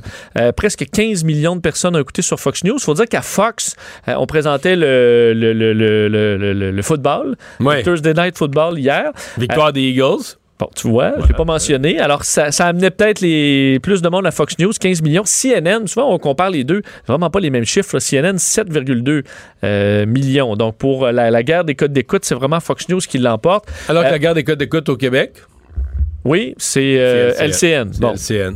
clairement. J'ai pas les chiffres, là, mais j'en doute c'est impressionnant. Écoute, euh, on me dit, euh, c'est du 250. Non, mais au- euh, les deux postes additionnés, LCN, RDI, là, c'est presque un demi-million de gens qui écoutaient ça. Puis là, évidemment, les gens qui sont parfaitement bilingues, là, la plupart, je pense, l'écoutent en anglais, Oui. ils vont se brancher sur des postes. Mais des gens donc, qui voulaient donc parce qu'ils préféraient avoir de la traduction. Peut-être peut-être qu'il y en a aussi qui écoutaient les analyses en français avec des commentateurs qui connaissent puis qui allaient l'écouter en anglais. Tout est possible. Mais au global, toute la soirée, il y avait 500 000, un demi-million de personnes qui regardaient ça en français, majoritairement à LCN. D'ailleurs, euh, demain, je fais un petit, c'est rare que je. Demain, salut, bonjour, je fais un topo sur le travail Ah de oui, traduction d'un débat par, euh, par Pierre-Olivier Zappa et André Ducharme hier. Euh, donc, on les a eu en entrevue sur c'est quoi le défi. C'est vraiment la partie technique. Parce que moi, honnêtement, je trouve ça fascinant là, à quel point l'information te rentre par une oreille puis tu sors par la bouche, mais Mais dans un il n'y a débat, pas de délai. pire. Là. Un débat, c'est pire qu'une conférence de presse à traduire. Ouais, oui. Mais le premier débat, honnêtement, je sais même pas comment ils ont fait. Là, Là, ça parlait par-dessus l'autre, ça criait, ça chicanait, l'animateur là-dedans. On pourra savoir un peu justement le, le- le- le mandat, là, à quel point c'est un défi. Donc demain, à Salut Bonjour, un peu passé 9 heures, je vais présenter leur travail. J'ai bien hâte euh, de, de vous présenter ça. Mais donc, effectivement, hier, débat quand même, peut-être pour y revenir euh, rapidement, euh, débat beaucoup plus euh, Civilisé. non, civilisé, effectivement. Je sais pas si tu donnes un gagnant. Moi, moi, j'ai trouvé que c'était avantage Trump à cause de la, à cause de la baisse d'énergie. Moi, la première demi-heure, j'ai trouvé que les deux là, étaient très bons. Euh, ils avaient des lignes fortes, etc. Mais, euh, écoute, Joe Biden, je je vais me résumer en disant aurait pas fallu qu'il y ait une quatrième demi-heure. C'est un débat d'une heure et demie. Si ça avait été un débat de deux heures, la dernière demi-heure, d'après moi, ça aurait pris un, ça aurait pris un, un support, un cintre pour tenir pour- Ouais. dans le veston de Joe on dit un Biden. Tim à la 10, là. Euh, 10 tasses de café. Parce qu'on sentait, je pense que les démocrates étaient sur le bout de leur chaise hier à la fin en disant, OK, il faut se regarder chaque minute passer en disant, OK, ben là, notre Parce candidat, que là, il, commence plus- à, bégayer- Il répliquait plus à Trump, il laissait les attaques sans réponse. Quand il répondait, il bégayait, il cherchait ses mots. Parce qu'entre autres, sur le dossier pétrolier, là, je pense qu'il n'y avait pas vraiment besoin de, dire que oui, il fallait s'en aller vers la fin de l'ère du pétrole? Il aurait pu être très flou, là, c'est un politicien après tout. Et est embarqué là-dedans. là. Aujourd'hui, c'est ce qui sort, c'est que. Joe Biden veut, veut éliminer le pétrole. Et dans des États clés comme le Texas ou la Pennsylvanie, c'est plus difficile, alors qu'on est à quelques pourcents. Alors effectivement, je pense que euh, moi aussi, je donnais l'avantage à- euh, avantage léger sans fact-checking. Il faut dire qu'il faut pas vérifier les... in- Ah non, non, les faits. les- Si on vérifie les faits, là, Mais ça, euh, on les élimine faits, Trump pas- ben, pas mal souvent. Ouais, c'est ça. Mais ça, y a- malheureusement, il n'y a pas d'électeur qui, qui fait ça. Et juste parenthèse, tu disais sur les gens qui ont déjà voté, Mario, 52 millions d'Américains ont déjà voté euh, à l'heure à l'heure actuelle. Sur un total, on dit quoi? là, comme on pense que le taux de participation va être un peu plus fort, il va voter environ entre 140 et 150 millions. C'est plus que le tiers. Oui, on est à peu près à Déjà. 37 là, qu'on évalue de gens qui ont déjà voté. Et dans plusieurs États, Mario, on a déjà dépassé 50% du vote total de 2016. Euh, donc, dans au moins là. une dizaine d'États, on est au-dessus de 50% de ce qu'on avait en 2016, des files d'attente, évidemment, de plusieurs heures. Alors, euh, il y a de l'intérêt. Et pour ce qui est des candidats, ben là, Joe Biden reprend la route, là, parce que là, euh, il a passé plusieurs jours à se préparer pour le débat. Il s'exprime aujourd'hui à Wilmington, dans le Delaware, pour parler de la COVID. commences à faire campagne. Là. Oui, oui, là, Wow. il va Wow. ressortir. Il n'y a plus de raison. Et Donald Trump, en Floride, entre autres, évidemment, est clé. Il se rend au The Villages, donc le plus grand, la plus grande communauté de retraités en Floride, 100 000 retraités. Retraités qui sont là. Puis il y avait eu des querelles, entre autres. C'est beaucoup de pro-Trump, mais là, ça va un peu dans les deux sens. Il y a eu même des tensions entre les camps euh, démocrates et, euh, et républicains. Alors, euh, Donald Trump, il sera dans les prochaines heures avant de- d'aller voter demain également en Floride. Inquiétude en Corée du Nord, Vincent. Ben oui, écoute, quelle histoire. Parce qu'en Corée du Nord, il y a une poussière jaune qui est soulevée par les vents en provenance de la Chine. OK? C'est un phénomène que certains experts, Mario, diront qui est totalement naturel. C'est des dés- déserts en Mongolie et en Chine où le vent se lève à certains, à certains moments de l'année puis amène une petite poussière jaunâtre. Il peut y avoir des fois des produits toxiques en raison de zones de... C'est terreux, c'est du sable. C'est du sable, jaune-jaune qui vole. Euh, donc, certains, certains experts pourraient te dire ça, mais pas au niveau des médias nationaux euh, nord-coréens. C'est toujours la petite lectrice de nouvelles avec la robe rose là, qu'on voit tout Oui. le temps, qui me fait toujours rire. Toute chic, là, devant son écran, qui l'a annoncé, il y a alerte rouge, en fait, dans les dernières heures, sur cette poussière jaune qui serait pleine de virus chinois. Pleine de COVID. Pleine de COVID. Alors, on a demandé aux gens de se barricader à l'intérieur. On a arrêté les travaux, euh, arrêté là, des, des- des- bon, euh, plein de choses pour se protéger des virus qui proviennent par les airs de la Chine. Mais il me semble que la Corée du Nord se méfiait pas de la Chine, ils voyaient comme des alliés, non? Je sais, mais là, on dit les dangers de- du, du virus malicieux invasif là, qui arrive par cette poussière. Encore là que certains experts te diraient que c'est n'importe quoi, mais euh, alors que la Corée du Nord... Qu'il toujours- pleut de la COVID sur Pyongyang. Oui, et on sait que la Corée du Nord dit qu'ils n'ont eu aucun cas de COVID. C'est vrai, ils ont eu zéro cas, eux. Zéro cas. Il Bon. faut dire qu'il n'y a pas beaucoup de voyageurs non plus. Ils n'ont pas problème de- de- d'aéroport international. Mais il n'y a pas beaucoup, je pense pas que la santé publique fait des bilans quotidiens, que des journalistes qui disent euh, on veut plus de transparence. Effectivement. on ne saura jamais si, euh, s'il y a eu des cas ou pas. Mais bon, ben, qu'on leur souhaite euh, une poussière jaune la plus euh, tranquille. La, possible. plus, ouais, la, moins- la moins toxique. Euh, à quelle fréquence est-ce qu'on devrait aller chez le dentiste? Je termine là-dessus. Euh, à quelle fréquence, selon toi, Mar- Mario, on devrait aller chez le Ben dentiste? là, moi, j'ai mon rendez-vous du, du- du mois de mars qui est toujours euh, pendant. Ben c'est ça, il y a beaucoup, de- attente, là. beaucoup de gens qui ont reporté leur visite chez le dentiste parce que, évidemment, Moi, la COVID. mois, deux fois par année. Bon, et parce qu'au Royaume-Uni, c'est, il faut dire, on, on y va aux six mois. Et c'est payé, en fait, c'est gratuit pour une partie de la population moins de 18 ans ou c'est un certain salaire. Sinon, c'est à peu près une trentaine de dollars. Donc, c'est vraiment subventionné par l'État. On y ouais, va aux six mois. Mais là, ce qu'on explique, c'est que grâce à une, une étude euh, britannique, y aller aux six mois, c'est inutile. Ah ouais. Très bonne nouvelle. Pour les adultes en bonne santé, aux deux ans. Aux deux ans? Aux deux ans. Ouais, mais le tartre, tout ça, un petit nettoyage. Ben, le nettoyage, ça, c'est plus au niveau euh, de ne pas sentir de la bouche. Là. Mais on dit si vous n'avez pas de, de problèmes médicaux, si vous n'êtes pas un enfant, si vous n'avez pas de, de chirurgie, euh, aux deux ans, c'est en masse. C'est rare que les, les, les chercheurs dans la santé vous disent ça, d'être euh, allez-y pas.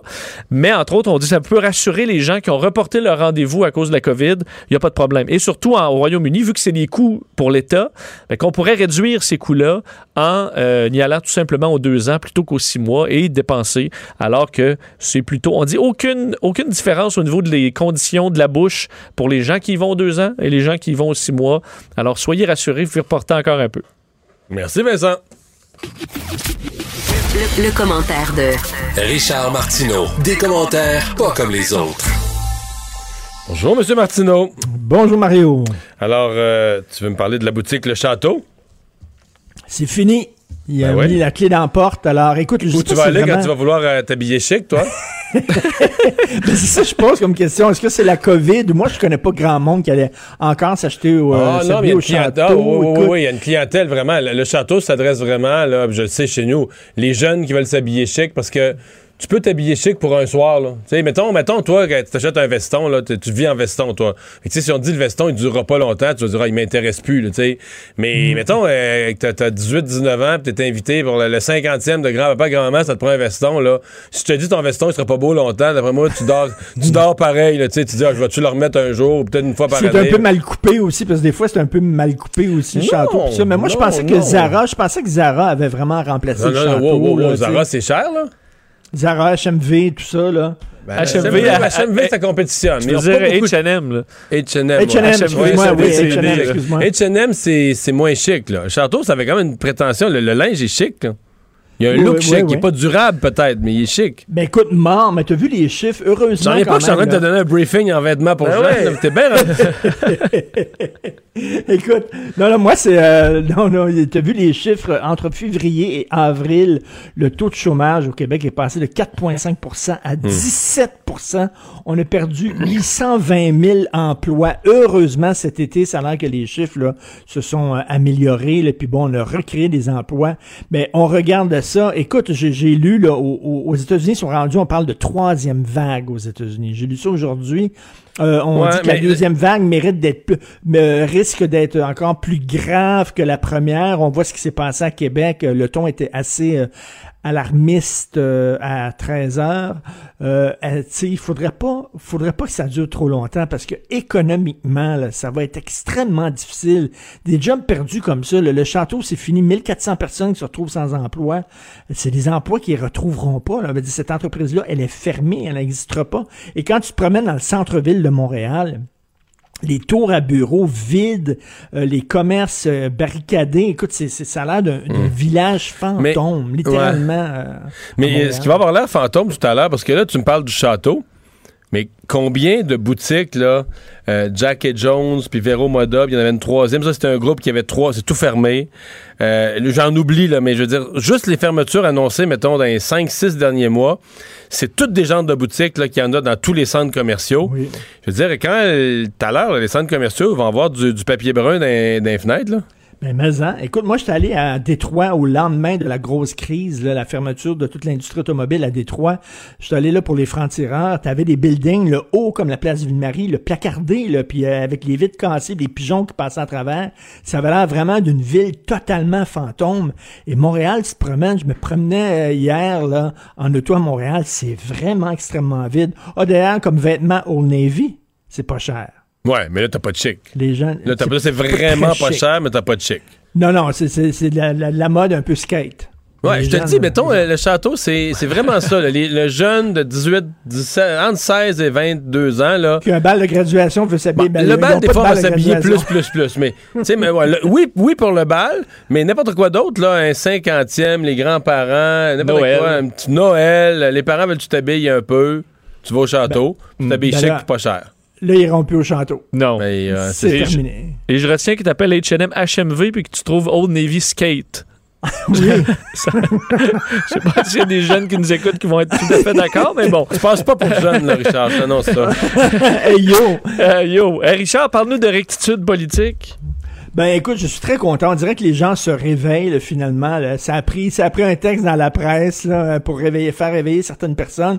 Paul Journet, euh, journaliste de la presse, était à Radio Canada aujourd'hui, puis il a parlé d'un professeur qui a été euh, harcelé sur les médias sociaux, pris à partie parce que dans son cours, écoutez, je sais même pas si je peux dire ça en ondes euh, à Cube Radio, mais il a dit deux mots épouvantables, des mots vraiment tabous, homme et femme.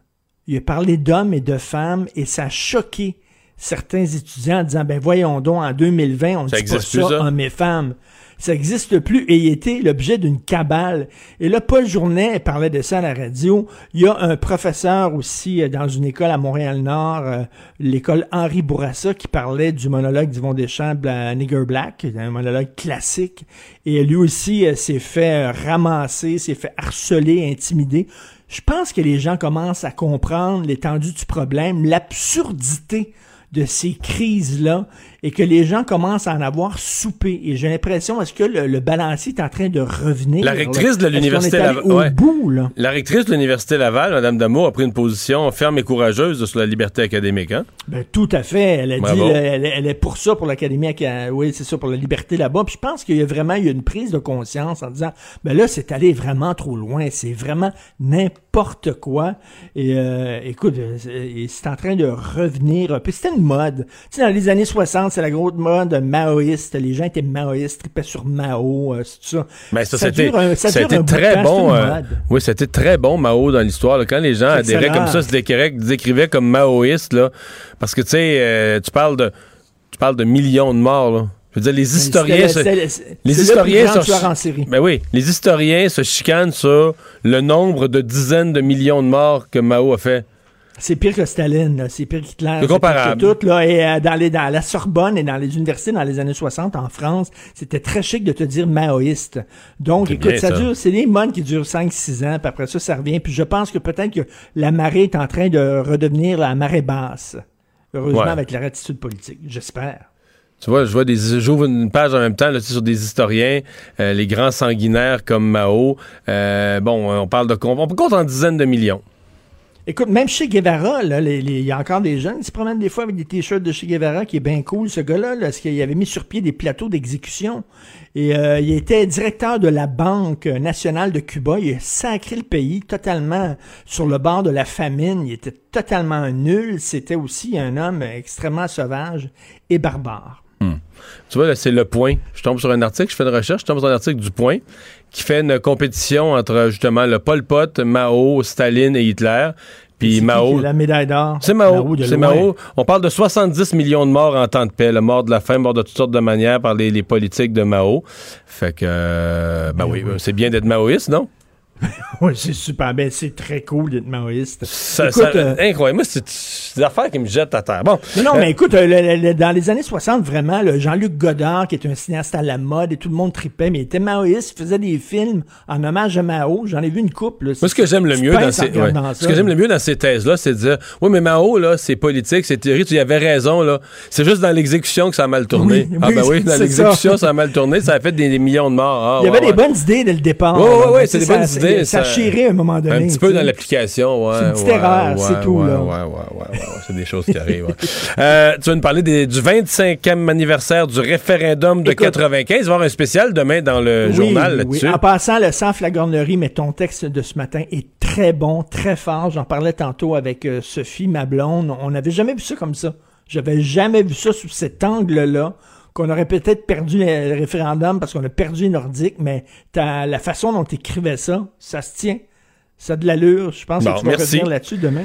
Non, non, très bon. Mais moi, écoute, j'étais euh, à la soirée du référendum. euh, euh, Télé-Québec avait, euh, avait couvert la soirée référendaire et je couvrais le camp du oui. J'étais, j'avais un micro. euh, j'étais dans le camp du oui. J'interviewais des gens pendant la Donc, soirée. tu étais au Palais des Congrès.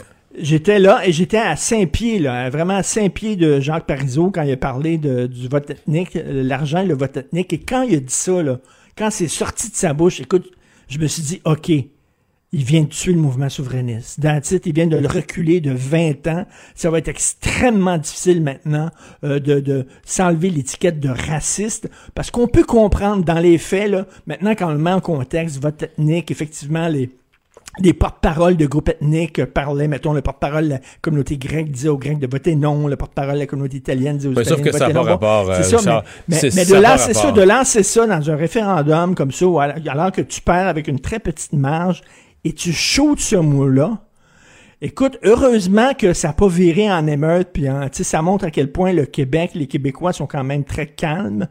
Euh, mais moi, je l'ai vu. Et écoute, on recommence à parler, là, 15 25 ans plus tard, on recommence au PQ à parler d'identité grâce à la CAQ, à parler de ça. Ça a pris, euh, ça a pris vraiment euh, 25 ans. Ouais, parce où- que c'est pas ça, juste on le parlait de- PQ. on- C'est on pas parlait juste de le PQ, souveraineté, on- ouais. On, parlait de souveraineté, euh, tu sais, euh, Ouais. le souverainisme civique. Mais c'est pas juste le PQ que ça a affecté, là. C'est le Québec au complet. C'est tout le lendemain. Complet. Le, le lendemain. L'esprit du lendemain du référendum a été endommagé par ça. Puis on a su après, on voyait les images où tu le voyais qui faisait les 100 pas, mais toi, tu étais vraiment en première loge, là. En fait, moi- les 100 moi, pas, puis c'est Richard- un verre après l'autre, un verre, puis un verre, puis un verre après l'autre, il était imbibé, là. Mais moi, je n'étais pas dans la salle parce que Lucien Bouchard et moi, on avait Vous parlé avez dit, on avant. monte pas. On avait Vous parlé on avant. M. Parizeau nous a demandé pour être sur la scène avec lui, puis on a préféré pas être là. On, vous regardait le discours. Ouais, on regardait le discours dans une salle parce qu'il y avait une TV là, euh, à l'étage supérieur. Pourquoi tu voyais son état? J'avais pas confiance. Je vais me contenter de dire ça. Mais ça a pris du temps. Il a fait énormément de mal. Et encore, toutes les accusations de qu'on voit actuellement, le, le Québec est raciste, le Québec est fermé, le Québec est intolérant, ça vient de là encore. Ça reste encore. Il y a un écho des, des Mais- propos de M. Parizeau. Mais euh, euh, hier, euh, hier ou avant-hier, on vient perdu la fin de la semaine, je recevais, euh, sur tout ce qui s'est passé à l'Université d'Ottawa, le prof Bernier, là, de, de, de journaliste, Oui, Marc-André Bernier. Qui m'a quand même dit une phrase renversante, là, parce qu'il parlait d'un de ses collègues qui, sur les réseaux sociaux, l'a vomi sur les, francophones du Canada. Les Québécois francophones, les Canadiens francophones, peu- pas important. Et euh, ben lui, il n'y a pas d'étudiants qui se plaignent, il n'y a pas d'étudiants qui demandent son départ, euh, il n'y a personne dans l'université qui est mal à l'aise. Et donc, Bernier me disait une phrase, mais il disait une phrase toute simple, mais en même temps d'une brutalité terrible. Il dit Les francophones au Canada, Québécois francophones, sont les seuls sur qui on peut cracher, dont on peut parler en mal, envers qui on peut faire preuve de toute forme de discrimination, de discours, sans que ce soit euh, sans, sans conséquence. Ben c'est totalement. Ça, nous autres. Mais c'est épouvantable que Non, parce qu'on le mérite, parce qu'on est tellement méchants, on est tellement intolérants et racistes. Pour eux autres, tu as le droit d'insulter des racistes. Insulter des racistes, c'est pas, c'est pas, c'est pas de l'insulte. Ils l'ont mérité. C'est comme ça qu'ils nous voient. Et là, quand je dis encore, c'est des échos du discours de Fait, M. que- fait que- Parizeau que l'intolérance envers les Québécois francophones, c'est un signe de tolérance. Ben oui, parce, Parce que, l'in- quand tu es intolérant envers les intolérants, Ah, t'es ouais, ouais, ouais, tu défends ouais. la tolérance parce que tu es Fait que c'est intolérant pas s'attaquer à envers une les min- c'est pas s'attaquer à une minorité, là. Non, non, non, non, soudainement, là, on est majoritaire chez nous, puis nous autres, on fait Mhm. souffrir les minorités. Tu C'est fais, ça mon, l'affaire. tu fais mon éducation, là. Mais c'est épouvantable pareil, là. Oui, oui, c'est épouvantable et on, on vit encore avec les, les- les lendemains de cette phrase malheureuse qu'on peut peut-être remettre dans son contexte et tout ça, mais dire que tu une soirée comme ça, quand tu viens de perdre un référendum par une petite marge de manœuvre, ça aurait pu être explosif. c'est dur à remettre dans son contexte. Hey, Richard, je dois te souhaiter une bonne fin de semaine. Merci. Salut, bon week-end. Alors, euh, ben là, on va s'arrêter. Euh, on change un peu notre procédure habituelle parce qu'au retour de la pause, je vous le dis tout de suite, euh, pour parler de ce texte que j'ai signé ce matin dans le Journal de Montréal et le Journal de Québec sur le lien entre le départ des Nordiques quelques mois avant le référendum et le fait que les gens de Québec euh, aient nettement moins voté euh, pour le oui. Ça a intéressé JC, donc on sera au retour en simultané avec l'émission JC à TVA Sport dans un instant. Le remède à la désinformation. Mario Dumont et Vincent Dessureau. Cube Radio. 15.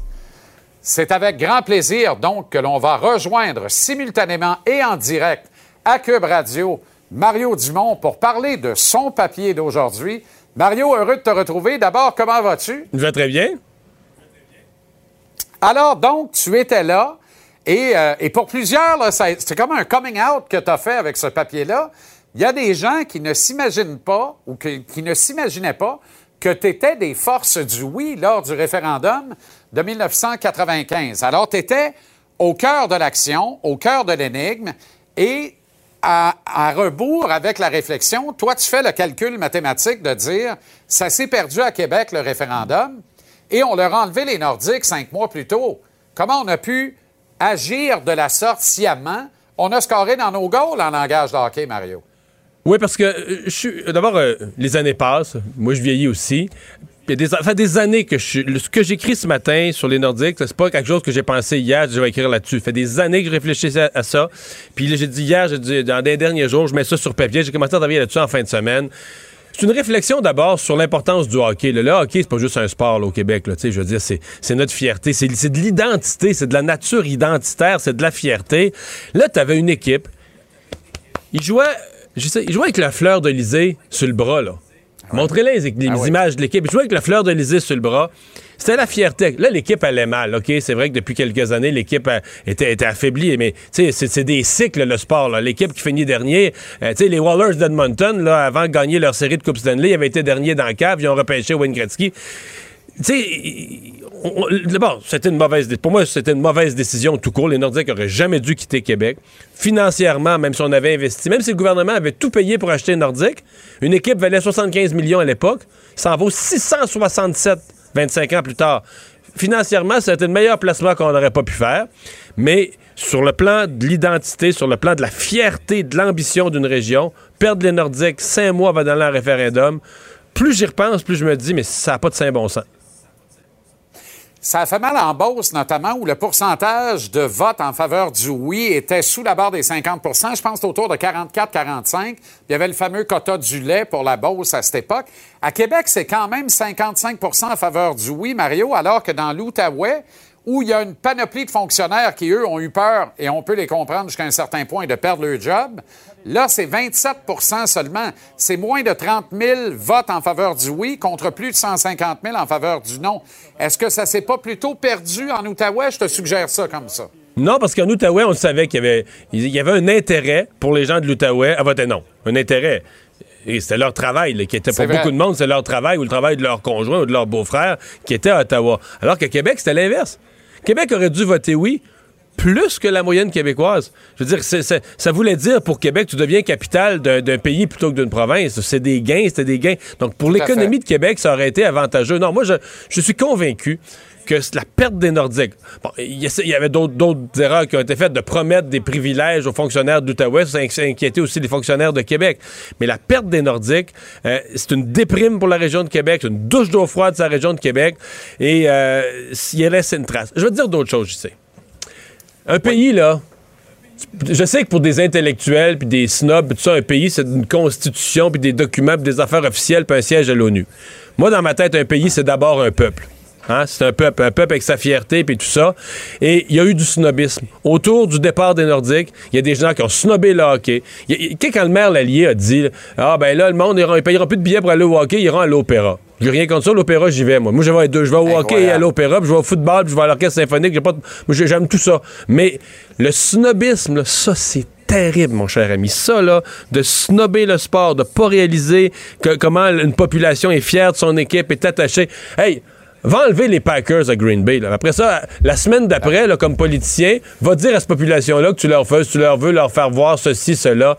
Ils vont être révoltés. là, sais. c'est, profond, la fierté de son équipe et tout ça. Et ça, ça a été, ça a été mal compris, ça a été snobé. Oublions le référendum. Tu sais que le PQ, le PQ n'a plus jamais rien gagné à Québec. hein. Plus jamais. Ben non, effectivement. Puis on voit les effets néfastes que ça a même. Ça s'est répercuté jusqu'à Montréal, Mario, parce que le Canadien ne s'en est jamais vraiment remis du départ Jamais des été aussi sais. Et là, et là, je fais un lien. Évidemment, on le voit plus que jamais en ces temps de pandémie.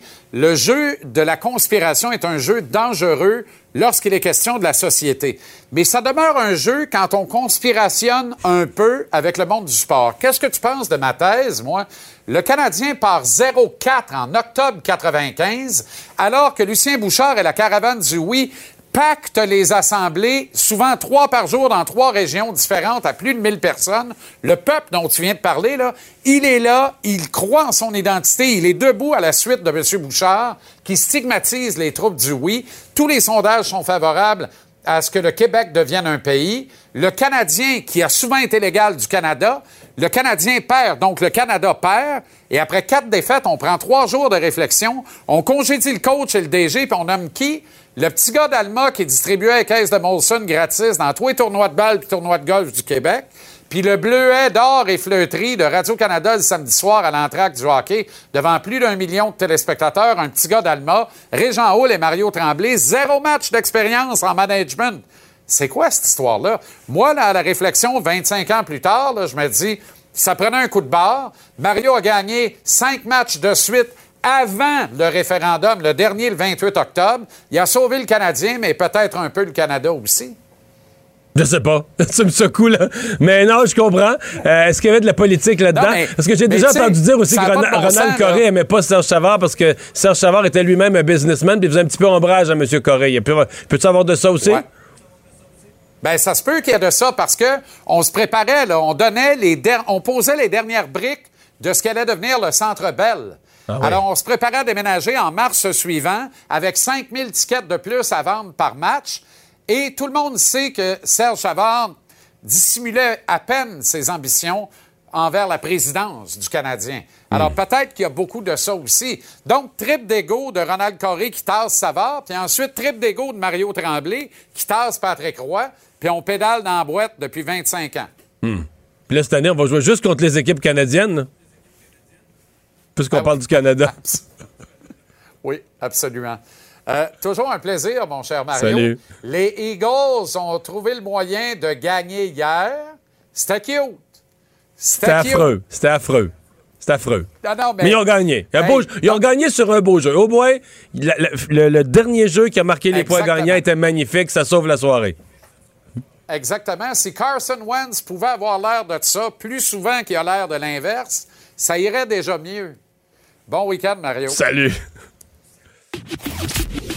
Le, le commentaire de Emmanuel Latraverse. Des analyses politiques pas comme les autres.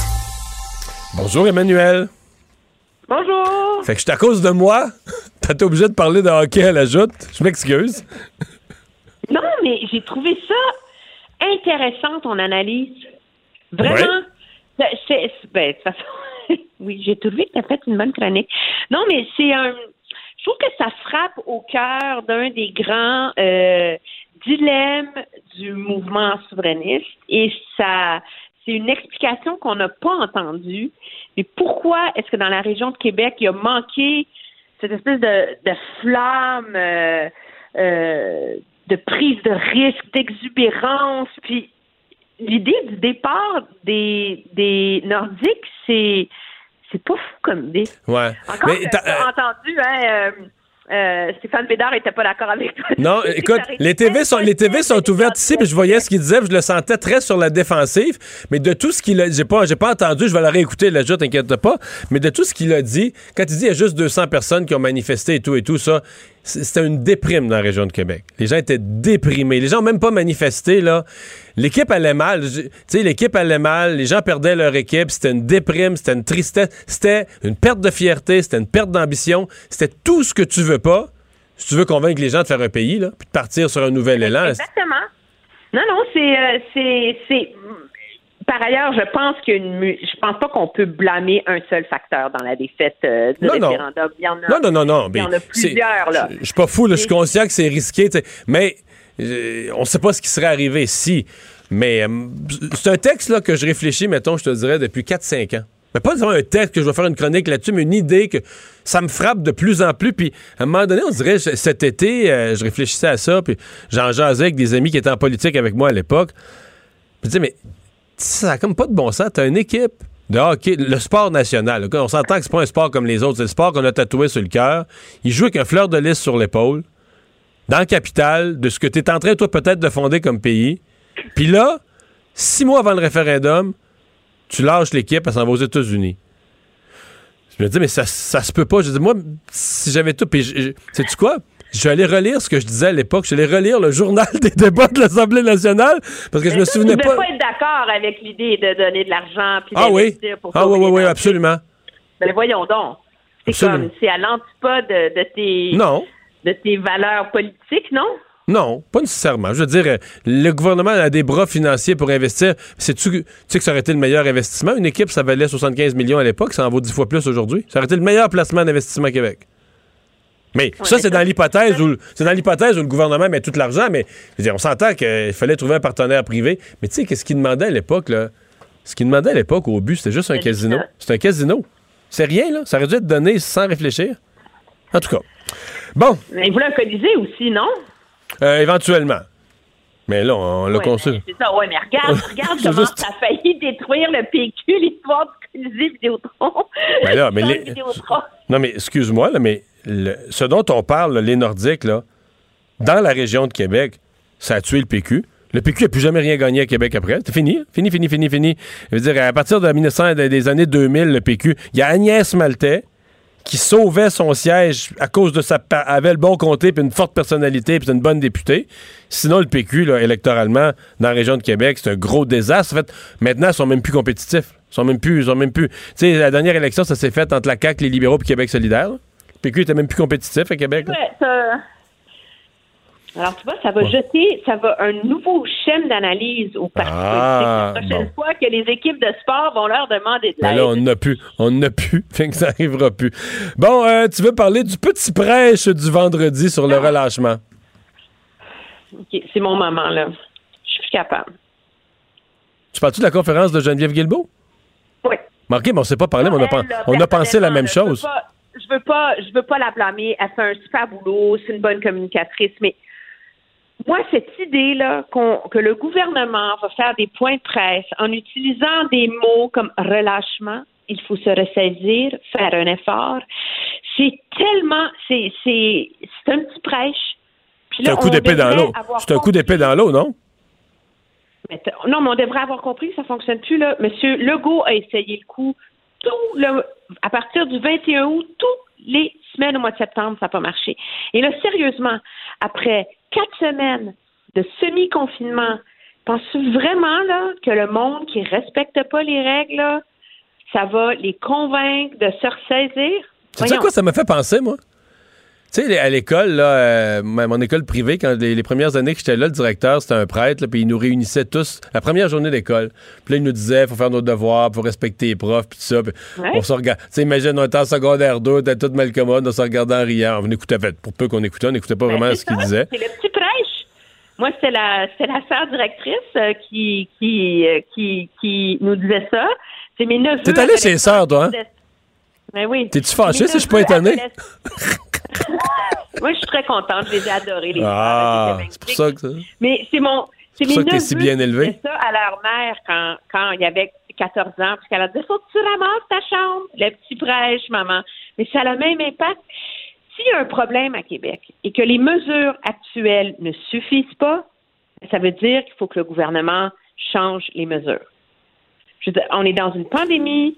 Ce que les gens peuvent donner, ils l'ont donné. Et à un moment donné, moi, je ne comprends pas pourquoi le gouvernement s'acharne à mettre en place un cadre d'analyse en fonction de ce qu'il voudrait que les gens fassent.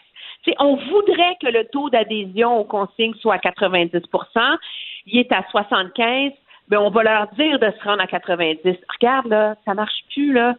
Fais des plans en fonction du fait qu'il y a 20% des gens qui Ouais. vont pas écouter. Mais je partage ton analyse à une nuance. Parce que tu dis, euh, moi, je pense quand même que quand c'est François Legault qui le fait, je dis pas que c'est parfait, mais il y a une portée. Mais je trouve que, moi, dans ma lecture, il y a à peu près juste le- ce ton-là. Quand Christian Dubé nous présente des chiffres, nous dit de faire attention, il y a comme un angle, mais la notion de, de, de petit prêche, là, mais au moins d'un appel au peuple ou tout ça, à mon avis, il y a juste. D'abord, faut pas que ça soit fait trop souvent. Faut pas que ça soit fait sur un ton trop quétaine. Puis il y a juste le premier ministre qui a le droit. à- Il y a juste le premier ministre qui a le droit à ça. Il y a juste le premier ministre qui a le droit de me dire quoi faire un peu puis de me gronder, là. Tu sais, c'est comme. C'est comme. C'est comme. Tu entends ce que tu disais? Ta mère, ta mère peut te dire de ramasser ta chambre, mais pas ta tante, là. Ta tante qui vient euh, souper un vendredi puis qui te dit ça, là. Là, c'est. C'est même plus. Tu comprends? C'est même plus drôle, là. Non, c'est pas sympathique. Mais moi, je pense a, qu'il y a un, un élément du, du calcul dans la stratégie du gouvernement, c'est qu'ils veulent pas dilapider l'effet Legault trop souvent. OK? Ouais, dans, dans- comprends, mais- dans ce genre d'appel national, de un. De deux, il y avait un, un calcul de dire on va mettre la vice, ben, quand même vice-première ministre, là, Ouais, ouais, mais. Geneviève Guilbeault avec Régis Labaume, le maire de Lévis, il faut quand même le faire, là, voir les Ça- deux. mais ça, c'est tout ce qui marchait. l'autre, Qui disent le même discours. Mais c'est tout ce qui marchait, Emmanuel. C'était la, la- la présence des deux maires, des trois, là, c'est le. Oui, mais il fallait que ce soit elle qui soit là pour faire ça. Ouais, je comprends. Mais semble-t-il, je t'explique la théorie qui m'a été expliquée en haute sphère. Le pari, c'est que c'est sûr que les récalcitrants vont pas écouter le petit prêche de Mme Guilbeault, mais que les gens qui écoutent Mme Guilbeault, eux, vont créer une vague de pression sur les récalcitrants dans leur entourage. Donc, la mère, va dire à son fils qu'il devrait faire attention. Le voisin va dire à son ami qu'ils ne peuvent pas se rapprocher et que donc, euh, c'est comme un effet ricochet qu'on recherche par une telle stratégie. Qu'est-ce que t'en penses, toi? C'est trop savant. Il faudrait que tu m'en reparles lundi, puis là, c'est vendredi, il est 5 heures. C'est pas compliqué. Je suis trop fatigué, là. Je me sens, je me sens affaibli. Oui, c'est ça. On en est rendu là, là. Dans des thèses de pop psycho. Écris là. ça, écris ça, puis tu me le rediras lundi. Là, je vais peut-être. euh, Non, bon. non, j'écris pas ça. OK. Non, Hey! non, non, non, non, non. Bon, tu veux me parler du, du vaccin. euh, euh, Justin Trudeau qui nous prépare, là, euh, ben, c'est pas ce qu'on veut pas vraiment entendre, là, mais qui nous prépare à ce que, pas parce qu'un vaccin va exister sur Terre que tous les Canadiens vont être vaccinés vite, là, hein? Non, puis je veux pas être dissipée parce que c'est ven- c'est vendredi, mais pour une rare fois, il a quand même eu le mérite d'être clair aujourd'hui. Bon. Donc, il s'est fait poser la question sur M. Trump qui se fait vous en pas, le vaccin arrive dans quelques semaines. Et M. Trudeau a clairement expliqué, puis je pense qu'il faut que les gens commencent à intégrer cette notion-là, là, que même s'il est approuvé début 2021, là, mais il faut organiser la production, la distribution à l'échelle du pays. Et le Canada n'aura pas ces 38 millions de doses d'un coup. Là. Je veux dire, la capacité de production de ces, de, de ces centres manufacturiers-là est pas là, là. Donc, objectivement, qui on va vacciner en premier? On va commencer par le personnel médical, les personnes âgées en CHSLD, les autres personnes vulnérables. Tout ça pour dire que le monde normal, là, comme toi, moi, les, les gens qu'on côtoie, là, c'est pas avant comme, pas mot, mois d'août, là? M. Trudeau a pas été aussi clair que ça. Lui, il dit que ça va s'échelonner sur l'ensemble de l'année. Mais je pense que c'est un message qu'il va falloir que les, les, les autorités martèlent et commencent à faire comprendre aux gens. Parce que comme cette Prépa- illusion... préparer les esprits, là. Le gouvernement a signé des contrats pour avoir des vaccins. Pouf, quand le vaccin arrive, on l'a demain matin, là, tu sais. Euh, ça va être pas mal, pas mal plus complexe que ça. Puis ça, c'est si on réussit à faire l'opération sans rater. Il m'a fait rire ce matin, M. Trudeau. Tu sais, quand il parlait des tests rapides, là, dans sa conférence de presse, il dit, bon, il y avait euh, il y a un certain temps, il parlait des centaines de milliers d'un des tests qui était arrivé déjà dans les entreprises. Mais il dit, pour ce qui est de l'autre test, on en a reçu deux camions. Là, comme j'étais avec euh, Diane Lamarre qui voulait commenter ça, là, il dit, ouais, deux camions, de, tu sais, deux camions, ça dépend de la grosseur de la boîte, là, ça dépend de la grosseur de la boîte, de la grosseur du camion, mais si tu beaucoup de tests, deux camions, c'est peut-être des milliers, des... Fait que là, tu dis, OK, Ouais, ça, ah, je veux dire, si Deux camions. la taille d'un, Q-tip, deux camions. C'est énorme, là. Il y en a peut-être beaucoup, là, mais je veux dire, comme quoi, c'est. C'est rare que dans la conférence de presse d'un politicien, t'as ça, là, tu sais, ah, deux camions. Ah, bon, OK, deux camions, on a deux camions. J'ai dit à Diane, On va aller réfléchir à ça en fin de semaine. j'ai dit à Diane Lamar, mais là, t'as une petite enquête à faire pour savoir la grosseur des trucks, la grosseur des boîtes, pour savoir est-ce qu'on a, est-ce qu'on a beaucoup de tests, est-ce qu'on n'en a pas beaucoup, on le savait pas. Bon, un là, Econoline ou un 28 roues. Ouais. Là, avant de te laisser, euh, Emmanuel, faut que je te donne tes directives pour la fin de semaine. Faut que je te fasse mon petit prêche. Donc, sois propre, euh, lave tes mains, attention en dessous des ongles. Il annonce pas chaud, habille-toi chaudement, fais ton ménage comme il faut, incluant ta chambre. Non, chez moi, j'ai pas, je fais pas le ménage. Je suis une femme de ménage. Ah, OK. Je voulais faire, mon, je voulais faire mon petit prêche là, pour tout ça. Tu passes une belle fin de semaine. Je suis traîneuse. Fait que, mais je te promets, je vais me laver les mains, puis je vais faire attention, puis je vais garder mon 2 mètres, puis j'ai tout, je vais garder mon masque tout le temps, tout le temps. C'est ce qu'on voulait entendre. Bonne fin de Aussi, semaine. Oui, oui, oui, moi. Salut. Bon. Je pense qu'Emmanuel, euh, sans qu'on se soit parlé, euh, pense comme moi que sur l'efficacité de la conférence de presse du vendredi après-midi. Ouais. euh, C'est sûr que ces messages-là, on veut que. Tu as eu une chance quasiment de le passer comme faux, là. Ouais. Si tu reviens pas trois fois à dire aux gens de Québec, à un moment donné, tu, tu, tu dilues, faut que ça frappe fort. L'e- L'efficacité des maires, par contre, surtout que les deux, ils sont en chicane depuis euh, plusieurs plus, années là. maintenant. Ben, c'est ça, ils sont plus, là. Mais, ça faisait un an et quelque chose là, que le Houillet et la Baume avaient ouais, pointé sur les projets de transport. On va aller à la pause, on revient, on va être dans le bulletin TVA Nouvelles. Mario Dumont, un vent d'air frais. Pas étonnant que la politique soit sa deuxième nature. Vous écoutez Mario Dumont et Vincent Dessureau. Cube Radio. Cube Radio. En direct à LCN. Je retrouve tout de suite Mario euh, Dumont. Mario, bonsoir. On a entendu aujourd'hui le maire euh, Labombe dire euh, quelque chose de quand même étonnant. Il a dit il y a des gens intelligents et très sensés, très intelligents et très sensés, je le cite, là, qui ont le goût de se rebeller. Ça va mal. Ouais. Ben, en fait, le, maire Labaume, j'ai trouvé quand même était connecté sur ce qui se vit, euh, s'inquiète des, des- des- problèmes, de la déprime qui vient avec. Mais bon, c'était quand même fort d'avoir réuni M. Labaume et M. Lehouillier, le maire de Lévis le maire de Québec, n'étaient pas les deux meilleurs amis des derniers mois. Euh, il fallait passer euh, un message. On veut quand même que les gens dans la région de Québec euh, fassent attention parce qu'il y aura des conséquences si le nombre de cas demeure aussi élevé. En même temps, euh, tu sais, il y, a- une limite à ces messages. J'écoutais, exemple, le long message, le long discours de la ministre de la Sécurité publique, Mme Guilbeault. Euh, J'avais un peu l'impression que, tu sais, c'était... On fait, fait de la morale aux gens, là, tu sais, du vendredi après-midi, puis je suis plus certain tellement qu'il y, a- encore de l'écoute pour ça. J'avais des gros, gros doutes sur l'efficacité de ces messages répétés. À mon avis, sur des messages où on fait la morale aux gens, puis on leur dit qu'ils font pas ci, puis ils font pas ça, il faut y aller avec parcimonie. Puis à mon avis, c'est surtout M. Legault dont la voix porte là-dessus. Là. En tout cas, un argument qui peut faire réfléchir, c'est le nombre de chirurgies reportées. 130 à 140 000. Et euh, là, on dit que ça va être long avant que la situation revienne à la normale. C'en est un argument fort, ça. Oui, ça, c'est la réalité. Le système de santé souffre, le système de santé est sous haute pression. Et ce matin, je recevais à la LCN le ministre de la Santé, Christian Dubé. euh, il me confirmait, c'est des chiffres qui avaient circulé, hein, il me confirmait, il y a vraiment 140 000 personnes présentement en attente de chirurgie, les chirurgies, euh, les chirurgies reportées à cause de la COVID. Dans la première vague, on avait eu 75 000, ça veut dire qu'on a continué à accumuler du retard durant l'été, etc. Et là, euh, le ministre dit son plan, ils ont fait à peu près 40 000 chirurgies par mois. Puis là, il dit, faut pousser la machine, faire des ententes avec les cliniques privées pour en faire 10 000 de plus. Donc, passer ça de, 10 000 de 40 000 à 50 000. Puis là, le 10 000 de plus, ça veut dire que là, ça te prend 14 mois à 10 000 de plus pour arriver à ton 140 000 de rattrapage. Ça, c'est s'il n'y a pas de troisième vague, s'il n'y a pas d'autres problèmes majeurs de débordement dans le système de santé d'ici là. Quand on regarde le portrait comme ça, ça, c'est des gens qui attendent euh, une hanche, c'est douloureux. Des gens qui souffrent, là, les cataractes, toutes sortes de problèmes. Des gens les chirurgies sont reportées, reportées, reportées. Alors, ça nous donne quand même une mesure d'à quel point notre système de santé est sous pression. Et ça, je pense que c'est un appel, quand on a des chiffres comme ça, un appel plus efficace aux citoyens pour dire, Ben, regardez ce qui se passe dans le système de santé. Arrangez-vous pas pour en rajouter avec de la COVID. Ouais. Et Mario, depuis donc la défaite du référendum, très serré du référendum de 1995, il y a toutes sortes de théories très savantes d'ailleurs dans les universités qui ont été euh, élaborées. Et il y en a une aujourd'hui qui fait beaucoup jaser, et elle vient de toi.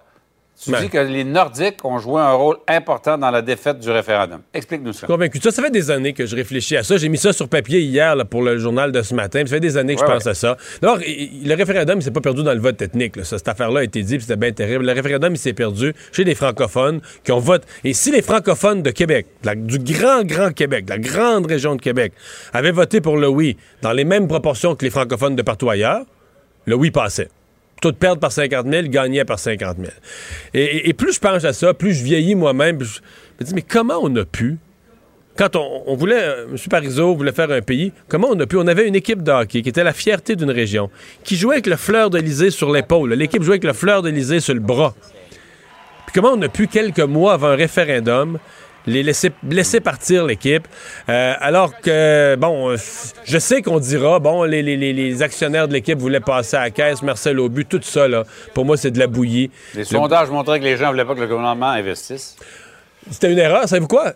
C'était une erreur parce que le hockey, c'est un sport national. C'est notre fierté au Québec. Le hockey, c'est de l'identité. Mais c'était une erreur tout court de laisser parler, de partir les Nordiques, même financièrement. L'équipe a été vendue pour 75 millions. Ben oui.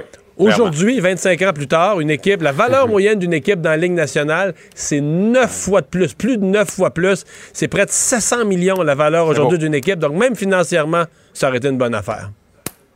Ça fait mal quand même de les- de savoir partir les Nordiques. Vraiment. Mario, merci. Salut. Et salut, là.